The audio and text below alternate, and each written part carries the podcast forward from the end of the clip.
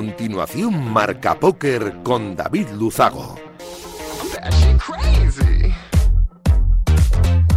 Bienvenidos, locos del naipe. Saludos de David Luzago. Bienvenidos a un programa más. Bienvenidos a Marca Póker, el único espacio de la radiodifusión española reservado para los amantes de la baraja. Domingo 16 de octubre, este que acaba, y programa 188, este que comienza. Voy a aprovechar para agradecer como cada semana a Radio Marca la cesión de este gran espacio y por supuesto por hacerlo viable a nuestro sponsor winamax.es, la mejor plataforma para jugar al póker online de nuestro país. Nosotros, como cada domingo noche, vamos a intentar que los próximos 90 minutos les sirvan para evadirse un ratito de la situación actual y hacer un poco más ameno todo. Ponemos en breve con los titulares de un programa como siempre, cargadito de historias, de noticias, de reflexiones de actualidad y por supuesto de entrevistas. ¡Arrancamos! Arriva, arriva quello che deve arrivare. Non ti preoccupare, non ti preoccupare.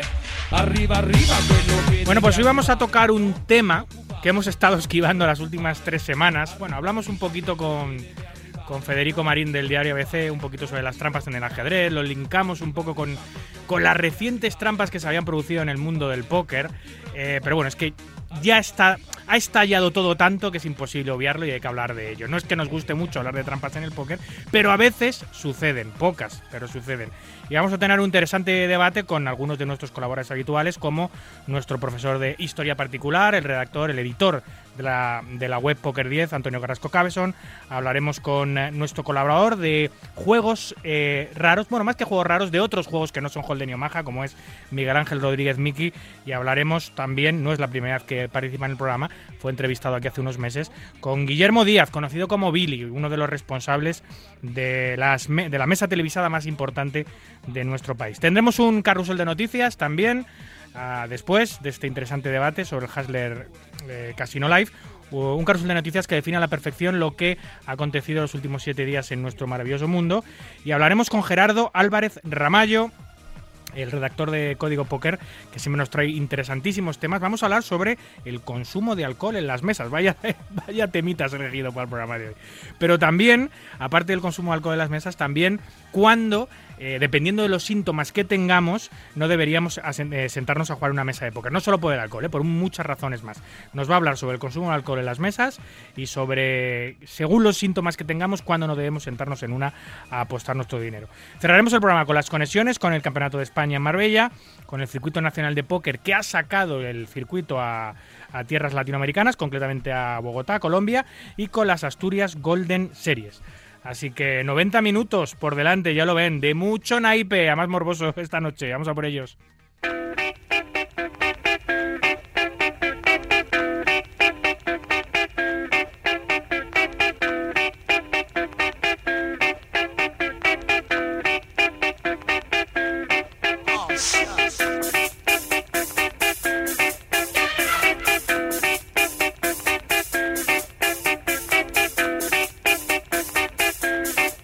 Escuchas Marca Póker, el deporte del naipe.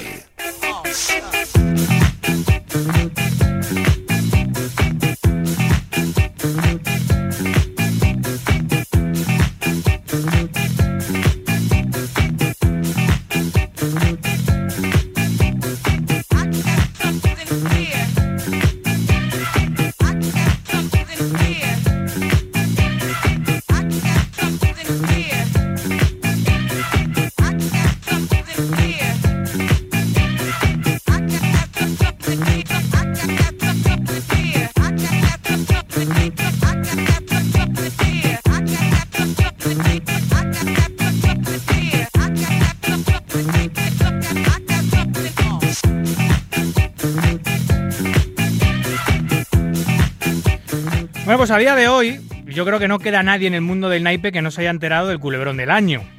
Había sido el culebrón de la semana, luego fue el culebrón del mes, pero es que por cómo han ido los acontecimientos, es que va a ser el culebrón del año.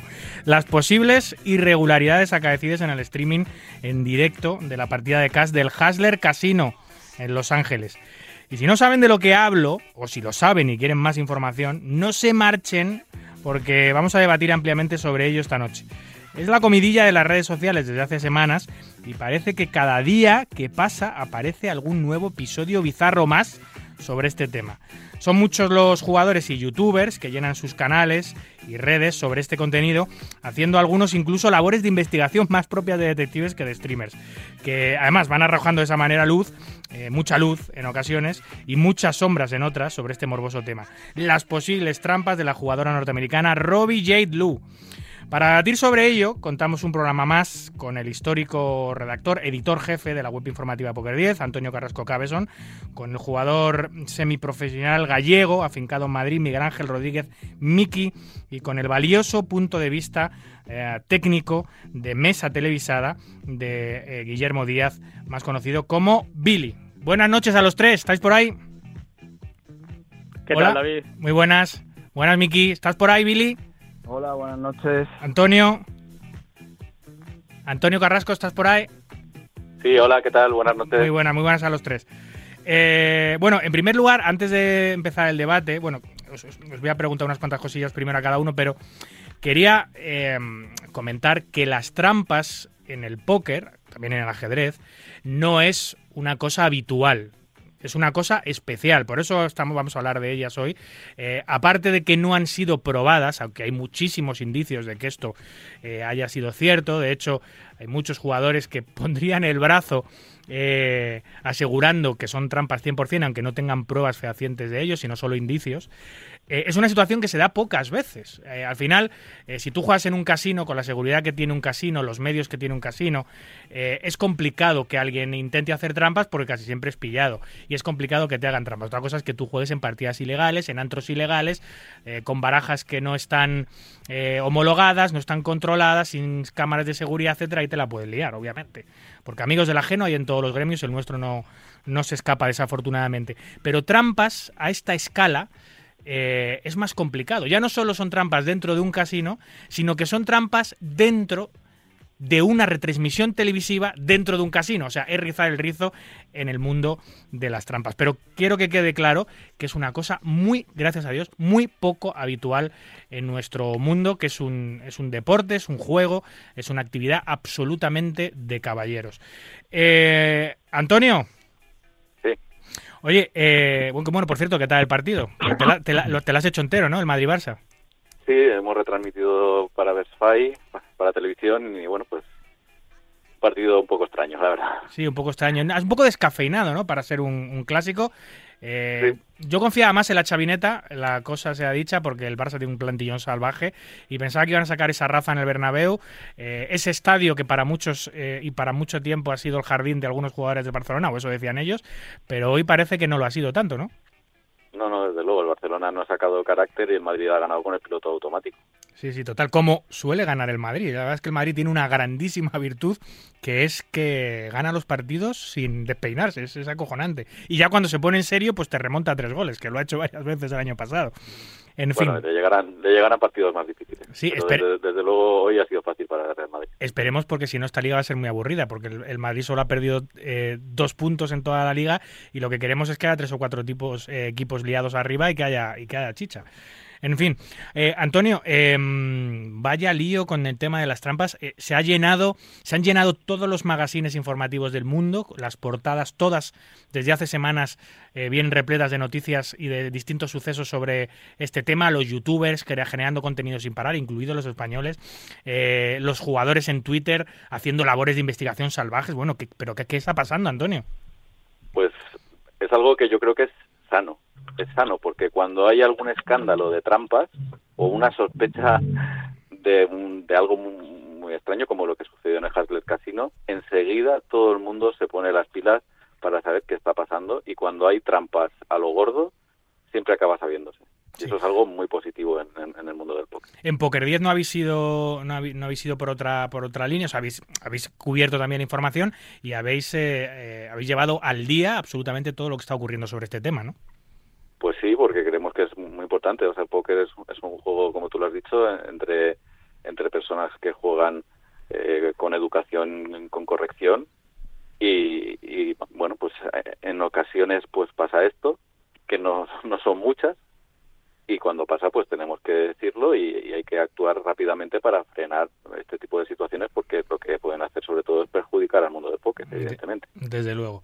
Pues una de las personas que sabe mucho sobre retransmisiones televisivas, quizás una de las personas en España que más sabe, eh, es, Guillermo, nuestro amigo Billy, que ya le entrevistamos aquí sobre precisamente eso, sobre temas de streaming y mesas televisadas en, nuestro programa hace unos meses, y que hoy ha tenido bien, eh, bien pasarse por, eh, por, la, por la retransmisión para aportar su punto de vista como técnico de streaming, que es súper valioso en estos casos. ¿Estás por ahí, Billy? Hola, buenas, ¿qué tal? Buenas noches a todos. Qué raro que. ¿Qué tal, Billy? Buenas noches. Qué, qué, raro que en domingo no te pille liado con algún streaming por algún punto de la geografía española. No, estás, pues no estáis en Marbella, no lo hacéis vosotros. Pues sí, sí, lo hacemos nosotros. Lo que pasa es que yo me he librado este fin de semana porque hemos tenido que ampliar plantilla debido al volumen que tenemos. ¿Y qué pasa? Que yo ayer por la noche tenía partida aquí en Madrid sí, sí. de otra marca y entonces eh, tuvimos que partir equipo, yo me tuve que quedar aquí porque no nos daba la vida físicamente. Otras veces sí lo hemos conseguido, hacer las dos partidas en dos sitios a la vez mediante viajes relámpagos, pero hoy este fin de semana no, no nos daba la vida, era imposible. Y ah. entonces hemos tenido que partir equipo. Anoche mesa televisada en el Casino de Gran Vía, hoy, Gran Vía. hoy mesa televisada en el Casino de Marbella uno era son, son para un programa para un programa de una marca y lo otro es una, una mesa final del Campeonato de España, ¿no? Eso es. Son distintas cosas, pero bueno, al final a nivel técnico son muy parecidas. Sí, son muy parecidas. Bueno, cada, cada set tiene sus particularidades, que tenemos dos sets, y pero bueno, sí, es muy parecido. Al final es lo mismo, es nuestro juego, mostrarlo y sacar las sensaciones y que la gente pueda disfrutarlo. Antes de que pongan antecedente a todo el oyente, porque entiendo que todos los que escuchen el programa en podcast durante la semana estarán muy enterados de lo que ha ocurrido con este tema, porque casi todos son jugadores de póker, pero el oyente que lo está escuchando ahora mismo en, en directo y que va, que va conduciendo por la carretera o que está en su casa o que tiene algún problema de insomnio lo que sea, y le agradecemos que escuche el programa, posiblemente no tenga ni idea de lo que estamos hablando. Eh, así que ahora pondré antecedente a todo el mundo para que sepamos bien de lo que vamos a debatir. Pero antes te quería preguntar, Billy, desde tu punto de vista como técnico de, de streaming, ¿cómo ves todo, eh, todo esto? Sí, una primera valoración antes de entrar en detalle. Hombre, una primera valoración y centrándonos en lo que es la acción en concreto, pues luego todo lo que ya se ha investigado detrás, entonces hay muchos tweets, muchas cosas, pero al final lo que es la acción en concreto del momento, para mí, personalmente, son trampas, claramente. es una mano, bueno, ahora cuando la gente sepa o todo el mundo sabe, para mí son trampas claramente y claramente hay una comunicación con alguien que tiene acceso a las cartas vistas en tiempo real y le está transmitiendo una información a esa persona. No sabemos la vía, yo tengo una sospecha, pero, pero puede haber varias vías, pero tampoco tantas porque esa información está muy enclaustrada, o sea, no puede salir, no hay más vías que, que uno del dentro tiene que estar compinchado y pasárselo de alguna manera como se está diciendo. Sí, no, no, no, es la primera vez que hay sospechas sobre trampas en mesas televisadas. De hecho, venimos de hace de un escándalo mayúsculo hace dos años, creo que fue, con el norteamericano Mike Postel, que quedó todo en agua de borrajas porque el juez desestimó todas las denuncias, pero que era bastante obvio que el que sabe de póker y vio las retransmisiones y vio los gestos y vio las acciones y vio cómo jugó esas manos ese jugador durante tantas sesiones, era bastante obvio que estaban haciendo las trampas, pero ni siquiera con todos esos detalles el juez consideró que era un tramposo. Y ahora después no nos habíamos recuperado del escándalo de Mike Postel y ahora nos viene el escándalo de Revy J. Eh, quería preguntar a Miki, a Miguel Ángel Rodríguez, eh, nuestro eh, jugador, jugador habitual de las partidas de, del Casino de Gran Vía. ¿Cómo, ¿Cómo ha caído Miki en la comunidad de jugadores, tú que te relacionas con tantos jugadores, que estás a diario conviviendo con, con cientos de jugadores en el casino y que seguramente en las mesas de juego debatiréis mucho este, sobre este tema? ¿Cómo ha caído todo es, toda esta polémica en los jugadores, Miki? Bueno, yo creo que todo el mundo sospechaba de cosas así, ¿sabes? Es, todo el mundo sabe que hay gente tramposos en todas las facetas de la vida donde se mueve dinero y el póker no va a ser una excepción, ¿sabes? Entonces, pues se ha hablado muchísimo porque toda la gente que llevamos jugando muchísimo, esa mano es absolutamente increíble. O sea, yo llevo jugando al póker 28 años y al Texas Hold'em 19 años. He jugado con gente de todo tipo de nivel. He jugado con Doyle Branson, he jugado con Daniel Negreanu, con Adrián Mateos y con gente que no sabía ni las reglas. Y jamás he visto nada parecido. He visto gente que pagaba en el River con 6 alto porque pensaba que llevaba escalera. He visto gente que pagaba un proyecto en el River pensando que llevaba otra carta pero jamás he visto a alguien que haga mini race en turn y pague un all-in de 100.000 dólares con J4. Cuando hasta he hecho los números por curiosidad, o sea, ahí necesita un 40% de equity y contra un rango normal, contra un rango que los faroles pueden ser flash o open ends con overcards o el peor open end por debajo, pues vale, contra ese rango tiene exactamente un 4,44%, o sea, es un call absolutamente demencial. Sí. A, ver, una de las teorías, ahora, eh, reitero que voy a situar al oyente antes de empezar el debate, pero una de las teorías es que ella es una jugadora inexperta y que, y que, y que precisamente por eso y, por, por toda la acción de la mano, que es bastante improbable que esté haciendo trampas, porque eso jamás una persona que esté haciendo trampas lo haría en una mano de ese estilo, ¿no? Sería, sería tirar piedras contra su propio tejado y, y, al final matar a la gallina de los huevos de oro, hacer trampas en una situación de esas, por lo cual eh, los, los que defienden la inocencia de la jugadora norteamericana dicen, oye, jamás alguien que está haciendo trampas, jamás haría trampas en una situación tan, tan, tan, tan imposible, tan bizarra eh, como, como eso. ¿Tú qué piensas cuando alguien claro, e, Eso sería si fuese una persona experimentada en el póker, o sea, un jugador que lleva jugando mucho tiempo, ahí si hay un tramposo, no hace eso porque sabe que lo van a pillar. O sea, si quiere llevarse ese bote, pues hace all-in. Y dice, vale, es un farol random, perfecto. Si Garre decide pagarle al proyecto, pues vale, es una mano normal, rara, pero normal. Pero cuando hace mini race y paga, esa mano no tiene ningún sentido técnico, ¿sabes? Solo tiene sentido de una forma, en mi opinión. Que sabe de alguna forma, no sé de qué forma, que la otra persona tiene 8 alto. Es la única forma que puede hacer ese call. Bueno, eh, voy a situar al, al, al oyente sobre la situación. Esto es una, una partida de cast televisada en, el mundo de los streaming, Billy lo sabe bien, eh, hay dos modalidades o tres fundamentales, que son los torneos multimesa, pues las mesas televisadas, del día 2, del día 3, del día 1, la mesa final, etcétera, etcétera. Luego están los sit and goes, que hay algunos programas como el que, como el que acaba de grabar Billy anoche en el Casino de Gran Vía, es un sit and go para, para otra marca, es un torneo, un mini torneo con 8 o 9 personas, hay un ganador, etcétera. Y luego están las partidas de cash, que son partidas de dinero, abiertas, eh, no hay una inscripción, tú te sientas, cuando te pelan te puedes levantar o recomprar y seguir jugando.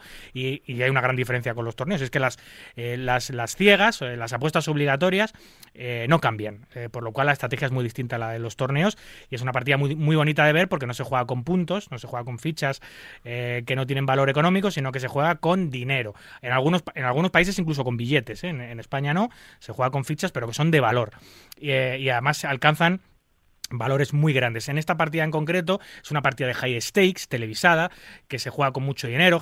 Casi todos los jugadores en la mesa tienen 200, 300, 400, medio millón de dólares cada una. No en, el caso de Robbie. Lu, de la jugadora que tiene ciento y pico mil dólares, pero es una partida muy gorda, ¿no? Llama la atención que una jugadora inexperta como ella pueda estar sentada ya de inicio en una partida tan interesante. Además, eh, en una partida donde se ha invitado al que es considerado por muchos el mejor jugador de la historia de nuestro juego, que es Phil Ivey, y estaba de invitado en esa partida con los regulares de esa partida, ¿no? Con el dueño de 14, Eric Persson, creo que se llama, dueño de 14 casinos en Estados Unidos, millonario, con Gareth Alsten, que es la persona a la que supuestamente Robbie J. Lou hizo trampas, que es un top, un jugador top de cash mundial, que es el gran ganador de esa partida, por eso también ha habido tanto revuelo, ¿no?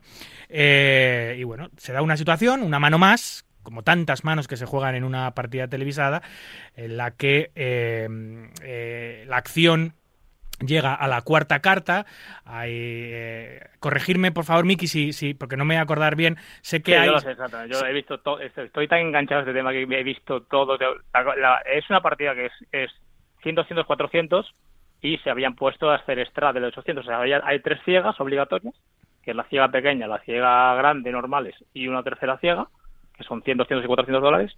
Y en ese momento estaban haciendo extra del 800 algunas personas y en este caso había hecho Robbie extra del 800 y la acción es que llega foldeada hasta la hasta la tercera ciega que es donde está Garrett y abre a 3000 para abrir el bote, para situar al oyente, para abrir una mano, una única mano, un bote, ya hay que abrir casi casi a 3.000 dólares. Eso para empezar a 3.000 dólares, que es un race absolutamente normal.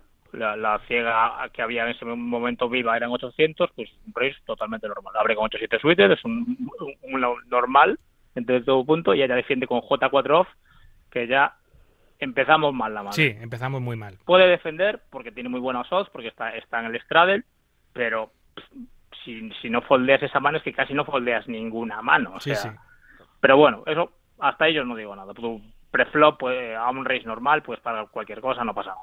Tienes posición, ya veremos qué pasa. Tiran un flop 10-10-9 con dos tréboles y un corazón.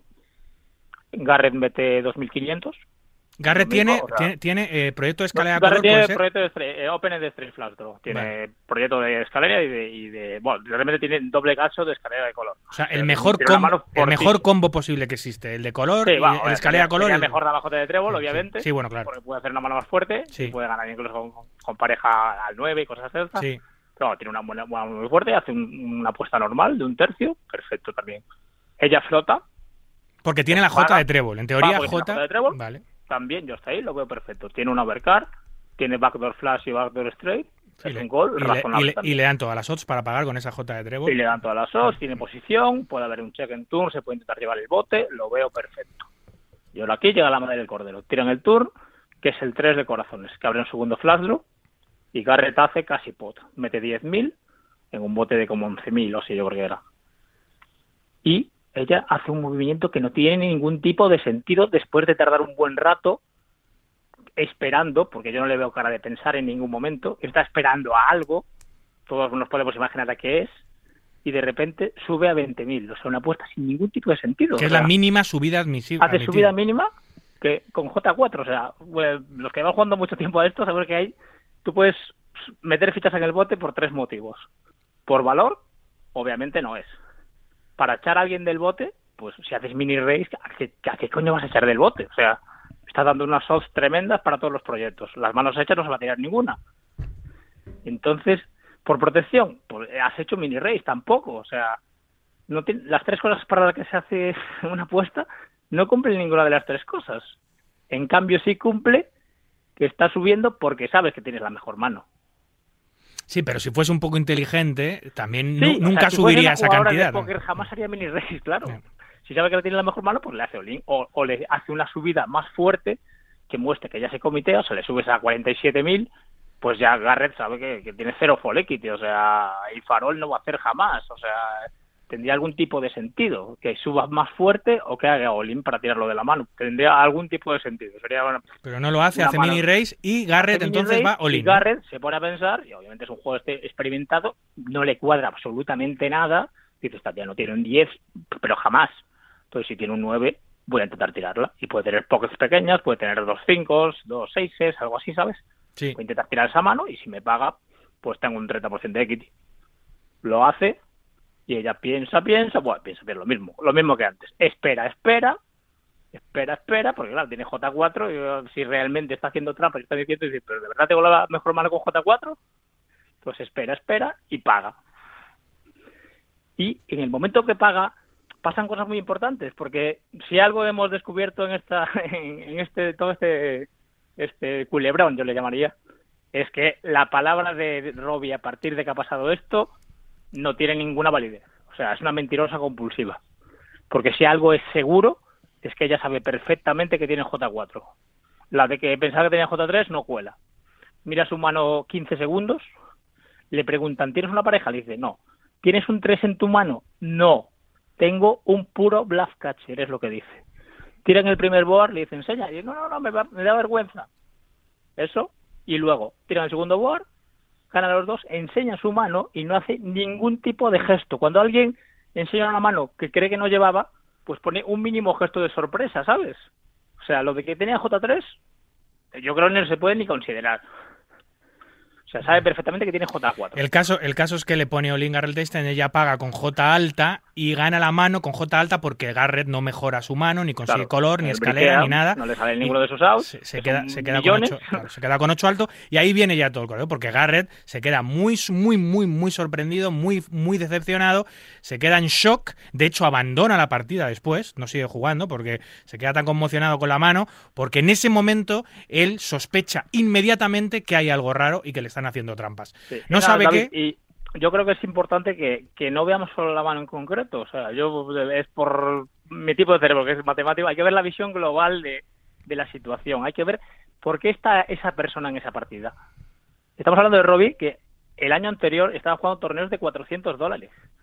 Y está ahora jugando una partida con Philae y Gary de No Limit 40.000. ¿Eso te parece normal?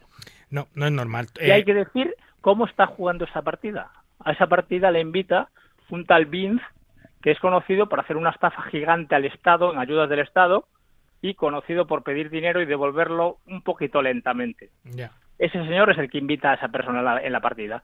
¿Y con qué dinero está jugando Robbie? Pues Robbie está jugando de una forma que yo no he visto en mi vida. Está bancada al 150%. Es decir, si pierde, no pasa nada. Si gana, se queda el 50% de lo que gana.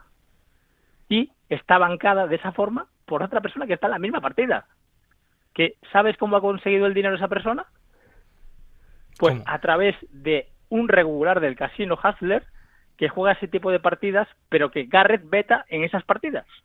Pues esa persona es la que le presta el dinero, le presta 175 mil dólares, se llama Nick Airball, creo que se llama, le presta el dinero a Rip, que es el otro que está el señor del sombrero, que está en la partida que banca a, a Robbie, es el que le presta el dinero, una persona que odia a Garrett. O sea, ¿no te parece todo un poco raro? Sí, todo parece eh, indicar en la misma dirección, pero claro, todo eso hay que probarlo. Antonio, en Poker 10 que estáis siguiendo al dedillo y al día, al minuto, vamos, todo lo que está sucediendo y que cada vez hay más eh, historias. Bueno, ahora ella acaba de pasar un polígrafo, un detector Un de polígrafo en mentiras. Las Vegas, dilo. ¿eh? Claro, un polígrafo Yo en seguramente en un sitio donde hacían bodas con Elvis y... Sí, sí, bueno, pero al final es un polígrafo, pero es cierto que eh, el polígrafo ha sido, creo que ha sido sub- o sea, pagado por uno de los, de los que estaba en la partida. Bueno, cosas muy bizarras. Antonio, aparte, una vez que acaba em, la mano, se empiezan a suceder las noticias continuamente. No sé si podrías comentarnos un poquito eh, qué noticias se han ido sucediendo desde hace, eh, pues eso, tres semanas que ocurrió todo esto y, hasta el punto en el que estamos hoy, porque no solo es la mano en sí, sino luego toda la investigación que ha habido sobre, sobre este tema, Antonio. Bueno, ha habido muchísimas, muchísimas teorías y mucho movimiento en torno a esto. Incluso después de la mano parece que ser que hubo una conversación entre Robbie Liu y el propio Garrett Adelstein y ella dijo que le iba a devolver el dinero, cosa que es un poco, poco extraña. Dijo, no, lo, lo devolvió, que, que es, que es otra cosa, Antonio, perdón que te interrumpa, que, que es otra cosa que yo no he visto en mi vida. Ah, Llevo jugando 28 Claro. años. Jamás he visto en mi vida que alguien que gane un bote limpiamente devuelva el dinero. ¿A razón de qué va a devolver Jamás. el dinero? Y aparte hay que tener otra cosa en cuenta. Esa señora está bancada. O sea, si va a hacer eso, no tendrá que consultar primero al que le está poniendo el dinero. No sería lo lógico. Luego, es que es Sí, otro error, es otro error más, pero luego dijo que es que la habían, la habían metido en un, en un oscuro, que la habían amenazado, bueno, después... Pero, eh, pero el caso es que ella, eh, según sus palabras, devolvió el dinero al instante porque Garrett la cogió con una tercera persona, la intimidó mucho en una especie de, de, de- de- de pasillo oscuro del casino y ella dijo, ah, mira, déjalo que te devuelvo el dinero. Pero ella dice que lo hizo porque no quería quedar como una prima por haber pagado con J. Alte, que no quería Sí. que eso diese la vuelta, bueno, bla, bla, bla. El caso Sí, es que le, esa- devol- esa le devolvió el dinero. y la otra opción es que pensó que la podían pillar y devuelve el dinero para Sí, que eso es lo más... juicio no haya evidencias y la pena sea mucho más corta. Eso es lo más lo más lógico. lógico, en mi opinión. El caso es que Garrett Adelstein con ese dinero, le devolvió los ciento y pico mil dólares, con ese dinero, lo que ha hecho eh, Garrett no ha sido quedárselo, ha sido donarlo a una fundación benéfica para quitarse eh, todo el problema de encima y ese dinero ahora lo están aprovechando. Mira, hemos sacado algo positivo de todo esto. Ese dinero lo va a aprovechar una asociación benéfica. ¿Qué más cosas ocurrieron después, Antonio? pues después se metieron a, sobre todo en las redes sociales, Tom Duan, Phil Galfón, gente con, con muchos seguidores, Sí, sí. eh, primeras primeras espadas del póker mundial, pues a comentar a comentar el tema. Hubo cosas todavía mucho más raras, como que que a Robbie Liu le desapareció dinero y luego descubrieron a quién le había robado el, el dinero y Claro, eso, eso, eso es un punto muy importante de, de- de to- de toda esta historia, porque un- eh, una vez que la partida ha acabado y el dinero de Robbie está, sigue en la mesa, no ha ido a coger sus fichas y a caja a cobrarlo en billetes, parece, aparece una persona por ahí que, pare- que parece ser que era, o no parece, no, era de la realización del programa y le roba tres fichas de 5.000 dólares. Sí, Que Le- era dólares. aproximadamente el 10% de lo que habría ganado Claro. Robbie si no devolviera el dinero. Eh, Eso, eso es muy loco. Aproximadamente es el 10% de esos 140 y pico mil dólares que le había quitado al otro. Y Pero claro, es que luego no, no, no lo denuncia y, y- y renuncia a presentar cargos contra, Sí. contra este cuando lo pillan robando. O sea, es que son cosas cada vez más extrañas. entonces todo y el hay mundo... otra cosa más, esa persona, el Brian Sackelberg o algo así se llama, había movido su escritorio en la sala de control de, las cámaras para que estuviera fuera del alcance de la cámara de seguridad. Otra cosa muy curiosa también. Sí, también. La verdad es que todas las cosas son muy, muy curiosas. que, eh, repetimos, claro, la gente se escandalizó cuando le roba los 15.000, que parece una mordida de lo que le debes, como si el tío dijera, bueno, esta ha hecho la prima, ah, va a descubrir todo el pastel, pero yo no me quedo sin mis 15, yo no me quedo sin mis 15.000 dólares. el caso es que le pilla las cámaras de Hasler Live, lo pillan, lo denuncian, lo echan, lo denuncian eh, pero ella no lo denuncia. Que no, que lo denuncia, ni siquiera dice nada. como una serie de, como, una conversación que tiene, pero que parece escrita por ella en, lugar del tal Brian. Sí, es que exacto. Hay cosas muy, muy, muy extrañas, cada vez más, más bizarras, como, como tú dices. Y, bueno, pues parece que el pastel se, está descubriendo. Escribe, escribe un, es, que es, brutal. Escribe un texto, este, este em, empleado de la realización del Hasler Life, escribe un texto en res, eh, un texto a, nivel personal para, para Robbie diciéndole perdona, no me denuncies, hago lo que sea, llévame a cualquier programa, cualquier podcast, que de verdad que voy a decir, eh, voy a pedir disculpas, no sé qué sé cuántos, pero luego, verdad, expertos en, ¿cómo se dice? No sé si es grafología, ¿cómo se dice? En escritura, eh, han visto que ese, es, es, ese, ese post que le manda o ese, o ese privado que le manda este empleado a Robbie escribe con la, con la misma gramática, con los, mismos, con los mismos puntos de acentuación, con exactamente igual como escribe Robbie. Se nota mucho. Claro, se nota. Que lo ella. Parece que lo ha escrito ella. O sea, es que es muy loco todo. Ella misma, o sea, es que la cosa se complica más y... Luego incluso la investigación ha sido tremenda porque han, han pagado eh, han pagado para, para ver si alguien encuentra la pista de Sí, han puesto un bounty. ¿Cómo es? ¿Cómo es eso, Miki? Sí, han puesto Bill Perkins y Sean Deeb y varios más. Han, puesto un, bounty que ya va como por 250 mil dólares o algo así para el que dé, eh, o sea, información relevante que explique claramente qué ha pasado. Cosa que parece muy tentadora para alguien que roba 15 mil dólares, pues ¿por qué no decirlo todo por 250 mil? Es, es otra cosa muy extraña, ¿sabes? Sí, sí, podría, en cualquier momento se podría destapar todo. De hecho, Miki, hablando esta semana, me decías, eh, eh, bueno, lo mismo llegamos al programa y ya está todo destapado. Porque claro, va, todo tan rápido que si, es lo que tú dices, si una persona que se arriesga a hacer todo esto por 15 mil dólares, le están poniendo 250 mil dólares porque confiese. Eh, y es que en teoría, Miki, Antonio, Billy, hay muchos actores involucrados en esta película, porque ahora vamos a ir más allá.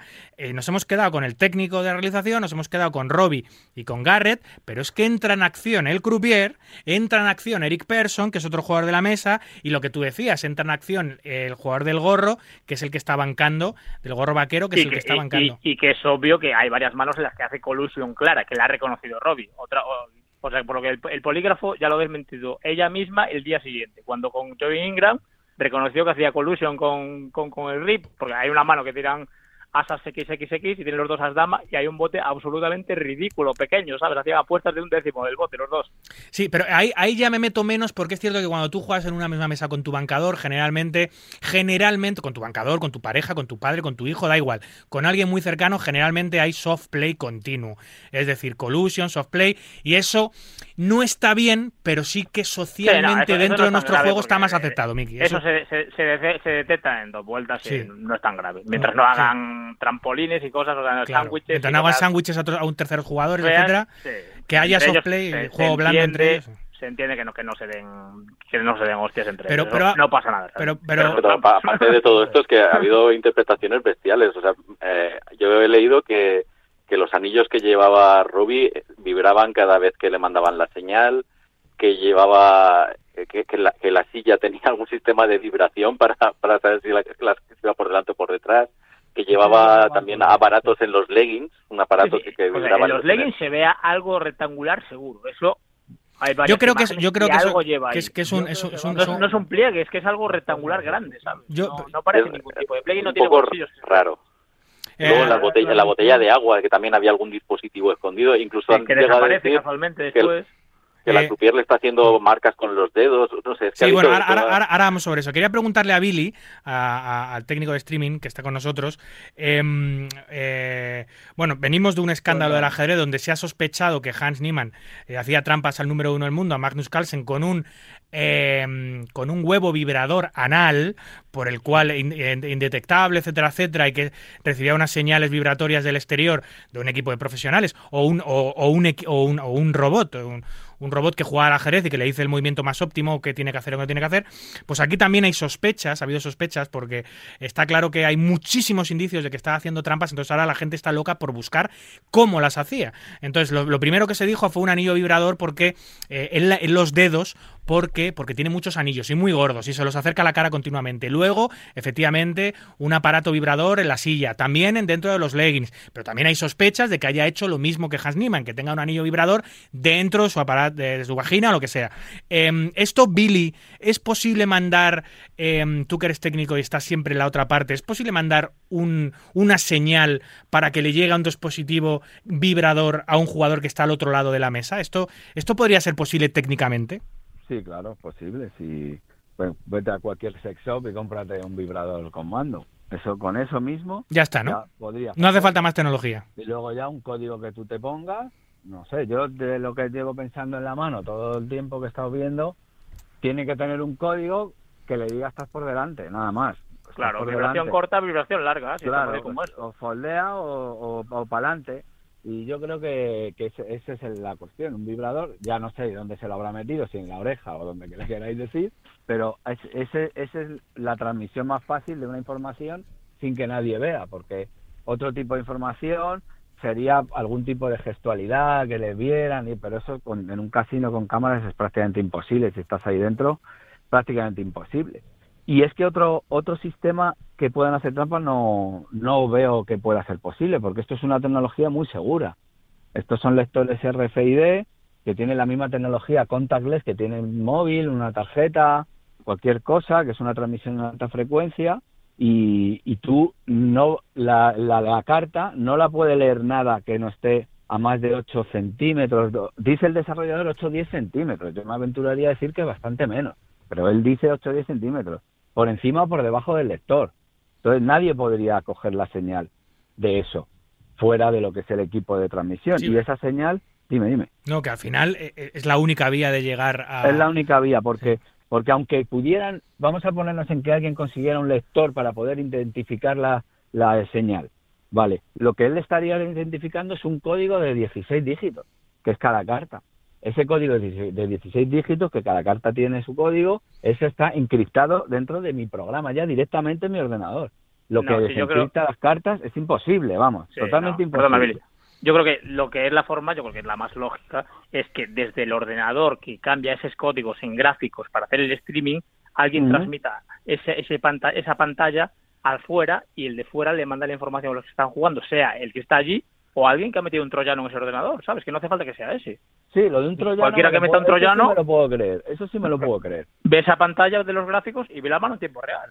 Pero a, mí, a, mí hay una cosa que no, que no me cuadra en esta historia. Em, eh, eh, si, hay, si ella tiene un aparato vibrador que recibe una señal y que sabe lo que tiene que hacer en todo momento, ¿por qué espera que le den señales? Y si, y si ella tiene ese aparato vibrador, ¿por qué ha salido la otra teoría? Porque se ve al croupier haciendo una seña en esa mano con las manos, una, no una seña, una postura de los dedos muy rara, pero que además a Eric Persson, a otro de los jugadores de la mesa, también se le ve haciendo la misma seña en la misma mano. El que le pone el dedo en el hombro, ¿no? El, otro, está con los brazos cruzados con, dos con solo dos dedos, en vez de tener el puño cerrado, tiene dos dedos abiertos, y la croupier igual, está sujetando el mazo de las cartas con, con tres dedos y con los otros dos dedos abiertos. Es una señal como muy parecida de tanto el croupier, o sea, como si estuviese involucrado todo Dios aquí. Hombre, si está el croupier, también te puedo decir, hay una comunicación directa con el croupier. Claro, pues tú tienes. Puedo estar diciendo al croupier que se tire claro, porque tú lo está diciendo cara a cara. Porque tú tienes comunicación como técnico de streaming, tú tienes comunicación con el croupier, que es el que está tirando las cartas de la mesa. Yo tengo un pinganillo con el croupier y hablo de lo que quiero y es en una línea privada que no solo. Es que ojo, porque eso es muy peligroso para cualquier mesa televisada, porque si el, el, croupier está convichado con el de realización, el croupier puede hacerle gestos en directo a cualquier jugador de la mesa. Gestos que solo sepan ellos dos, claro. Claro, claro pero es que claro, estamos hablando ya de no, que tramposos hay en todo el mundo. pero, Si es que, pero si es que en esa mesa había gente con medio millón de dólares. Estamos hablando de que si le sale bien sería un millón o dos millones. cuidado con esto. O sea, el si te la quieres jugar es ¿eh? una partida así. ¿Sabes lo que te digo? Antonio, dime. sí, sí, no, que estamos hablando del póker como si el póker fuese sucio, pero que no es así. O sea, yo he estado revisando en todo el historial que tenemos en Poker 10 de casos de, de escándalos, de trampas, y, y he contado en los últimos últimos 15 años nueve escándalos grandes. Sí, sí. No, no, sí, ya ha dicho que, que, no es nada habitual, pero es que este caso eso, es, es, que es, es de locos. Claro, estamos, estamos dándole muchas vueltas, pero desde luego que el, el póker es, es, un, es un juego que es bastante seguro. Siempre que no te vayas pues a las timbas de caseras y, y, que puedes encontrarte en algún, algún sitio raro, que ahí pues evidentemente puede haber más riesgos, pero en un casino es muy extraño. O sea, lo que estamos viendo es una, una cosa absolutamente anormal. Anormal. Sí, sí. No, es totalmente anormal, totalmente es, es muy bizarro todo lo que está sucediendo y estamos buscándole las causas y, y cómo podemos pillar a, sí. a, los tramposos, pero que de verdad que ma, esto no pasa. Ma, no, y que luego es muy difícil que un tramposo se pueda llegar a meter en una partida sin que la gente sepa que es un tramposo. Al final, ahí ha habido un caso ahí con esa reunión, esa comida, siete horas que han metido a esa mujer con el otro, pero no sé, aquí la, las partidas de CAS que hemos hecho aquí grandes en, en España, pues he estado con grandes jugadores. ¿Cómo metes ahí un topo? Es que eso es muy difícil, ¿sabes? Es muy difícil. O sea, no es tan fácil hacer trampas en el póker y yo en cinco es años que he estado, no he visto, he visto soft, soft game, he visto. Ahora, sospecha en... de collusion hemos podido tener, pero, pero un canteo así, eso es una cosa así, es muy difícil que se llegue a dar. Nadie en la vida ni por asomo me ha propuesto ni por asomo un poco de, oye, mira, nada, porque es que es un tema, vamos, es que no, es que al que se lo pues que no, que no está en la orden del día. Eso te, eso, eso, eso te, eso te lo iba a preguntar eh, claro. más adelante, Billy, que si alguien alguna vez te había propuesto algo, aunque no fuese tan grave como esto, pero algo un poco, un poco sucio eh, para hacer. Si habéis tenido alguna propuesta deshonesta alguna vez como técnico de streaming. Pues no, no, la verdad que nunca he tenido, nunca. Yo una vez tuve una partida pequeña que no es una propuesta, es que una vez, pues como que hubo una mano que yo, a un torneo pequeño que yo hacía al principio, hace un montón de tiempo, y, había un amigo mío que jugaba, y encima porque era mi, donde yo vivo, el torneo, que me llamaron en el casino. Una chorrada que había una mano con un dos, mi amigo tenía reyes y había un dos doblado, y le defendió la ciega, no me acuerdo bien de la secuencia, el caso que en el turn dama, el otro le, donkea durísimo después de haberle pagado un raise a mi amigo, que le raisea en el flop, le, le paga, y luego, y, le, y el otro le donkea durísimo en el turn, y mi amigo foldea reyes, y resulta que el hombre tenía damas, ¿sabes? Full de damas, doses en el turn y como que hubo un conato ahí de cómo vas a ver pero ah rápido fue disipo dije pero vamos a ver. Sabes pero vamos a ver si este tío sabe jugar más que tú que me cuentas sabes no, pero es que aparte si tú vas a hacer trampas en una mesa televisada que es el peor sitio del mundo para hacer trampas porque están todas las cámaras apuntando el a todas peor. las caras de todos los jugadores eh, es para es para es para jubilarte. Lo que no vas a hacer es hacer trampas ahí para quitarle no a uno 500 este dólares. torneo, no no que va que este, este torneo que te digo primero ganaba 220 ¿Sabes lo que te digo? Que era una risa de... Decir, 220 bueno, euros. Claro. O sea, no 220.000 euros. Claro. Ahí, nadie, ahí nadie se va a arriesgar. Eh, nos estamos centrando mucho en las causas, obviamente porque todavía no se sabe. A ver si por, este, por esta recompensa que ofrecen algunos jugadores alguien se atreve a decir la verdad y pues se puede esclarecer, porque si no lo mismo nos quedamos sin saber, eh, sin saberlo. Eh, luego tendremos que centrarnos, ahora un ratito nos centraremos en las posibles soluciones, Billy, a ver qué se puede hacer para evitar que esto vuelva a ocurrir. Eh, ¿Alguno de vosotros pensáis... Yo tengo alguna. ¿Alguno de vosotros pensáis? Y yo traigo la definitiva. Ahora hablamos, ahora hablamos de las soluciones. ¿Pensáis que eh, Robbie J. Blue puede ser inocente? No. Ninguno, ¿no? No. Yo no lo pienso. No, no lo yo, yo, yo, he pasado, cuando, cuando ocurrió la mano, yo era 80% primada, 20% trampas. Pero según han ido eh, sucediendo los acontecimientos, cada vez es más complicado pensar que solo ha sido una primada de una jugadora claro. inexperta y una jugadora con ganas de venganza sobre el otro jugador, pero, que es lo que ella dice, que tenía ganas además, de, de, pagarle con J alta y decir, pues te pago con J alta y te jodes. Trampas hechas por unos estúpidos. Claro, además... Eso es el problema. Que, lo que haya pasado después, porque yo el polígrafo no lo he visto. Yo no lo he visto eso. Yo he visto un Twitter que dicen que dicen alguien que lo escribe, pero lo que sí, yo pero... sí he visto es a esa tía pagando 100.000 pavos con J4. Eso sí lo he visto. El polígrafo sí lo ha pasado porque hay un documento oficial que claro, asegura pero, que lo ha pasado. Pero que nadie sabe si alguien le ha metido 200.000 en el bolsillo al que está en el polígrafo. Es que no, no, es, no que, sabe nadie. Pues es que el hecho es que el polígrafo creo que lo ha financiado el Eric Persson este, que era claro. de la, o sea, que... Y hay que recordar otra cosa, que tiene una hermana gemela. Ah, Ella. también. Bueno, bueno, eso, eso, yo, eso, yo, no lo sabía.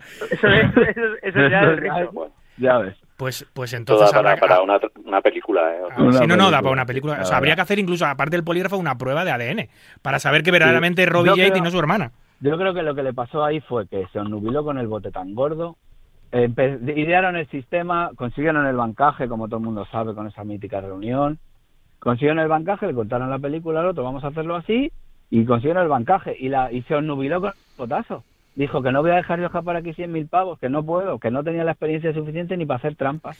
Eso es lo que voy a-. Sí, pero es que hay que recordar que era una jugadora bancada y ese era el único dinero. O sea, no tenía ma- para hacer recompra. Claro. Era su único dinero. Madre Luego acaba en una mano pagando con J4. O sea, pues, Que todavía se la jugó encima, que tenía, el otro tenía equity, ¿eh? Sí, sí, claro. todavía pues, se la jugó. Tenía, tenía un 30. Que, le cae- Bueno. que si le cae la J ahí, todo hemos, el mundo se cae. hemos hablado hemos hablado hasta ahora de, de todos los indicios y todas las sospechas que hay que indican claramente que Robbie J. Lu hizo trampas en esa partida de alguna manera. Ahora voy a hacer yo de abogado del diablo y voy a intentar aportar algunos datos que contrarrestan esa teoría, ¿no? Pues bueno, los que, los que defienden la inocencia de Robbie J. Lu, por ejemplo. Eh, primero, si, si hay un equipo que hace trampas, aunque sean muy tontos, ¿quién confiaría en una jugadora inexperta para hacer trampas? Y para que sea ella la que haga trampas siendo una jugadora inexperta, sin saber las dinámicas de las mesas, sin saber qué está bien o qué está mal a la hora de pagar, no tiene ningún sentido confiar en una jugadora así. Eh, segunda prueba. Tenía mucho menos stack que el resto de la mesa. Si vas a hacer trampas, lo que quieres es llevarte el bote de un millón. No vas a tener tu 100 150.000 como tenía ella y los otros jugadores 800.000, 500.000, 700.000. Tenía mucho menos dinero. Eh, otra teoría, se equivoca de mano, efectivamente. Cae un 3 en cuarta. Ella da la casualidad que la mano anterior tiene J3 y en esta mano tiene J4 y puede pensar que tiene también J3, aunque Mickey ha, ha dicho que eso es imposible porque ella contesta una serie de preguntas durante la mano, etcétera. Pero bueno, podría pensar que tiene el 3 y el 3, el 3 sí que efectivamente es un bluff catcher. No cuadra nada la mano porque es muy loca, pero el 3 es un bluff catcher. Eh, em, otra, teo- ot- otra, mm, em, otra teoría, bueno, es un malísimo spot para hacer trampas. Solo una jugadora que no entiende absolutamente nada de las dinámicas del juego podría decidir hacer trampas y hacer call con J alta ahí, porque no se dio cuenta de la que se iba a montar después de esa mano. O sea, eh, es un spot. Otra teoría, no eliges eh, la mesa televisada donde debuta Phil Ivey, que es el mejor jugador de todos los tiempos y que todas las miradas del póker internacional van a estar en esa partida televisada para hacer trampas. Tienes todo el año para hacer trampas en, en otras partidas. Y por último, eh, hay otra teoría que circula en los mentideros sociales y es que ella lo que busca es única y exclusivamente publicidad. Y lo que ha hecho ha sido liarla a posta para convertirse, como se ha convertido, en la jugadora más famosa del mundo. Porque ha salido en el informativo de la sexta, que ni Adrián Mateos, ganando la World Series Europa con 19 años, salió en el informativo de la sexta. Que el único que lo ha hecho creo que fue en el 2001 cuando Mortensen ganó el campeonato del mundo. O sea, ha llegado a todos los informativos generalistas del mundo, porque el póker y las trampas en el póker generan un morbo salvaje a la sociedad. Y este caso ha llegado, si en España ha llegado los informativos de la sexta y a un montón de, informativos en redes sociales, no me quiero ni pensar el impacto social que ha tenido en Estados Unidos, donde hay eh, 50 millones de jugadores de póker. Por lo cual, hay una teoría que ella se ha construido todo este relato para hacerse famosa, como se ha hecho, porque no hay nadie más famoso en el mundo del póker ahora mismo, en el póker femenino, desgraciadamente, como... mm, Robbie Yates. ¿Qué os parece todas estas teorías y esta abogacía del diablo que me acaba de marcar?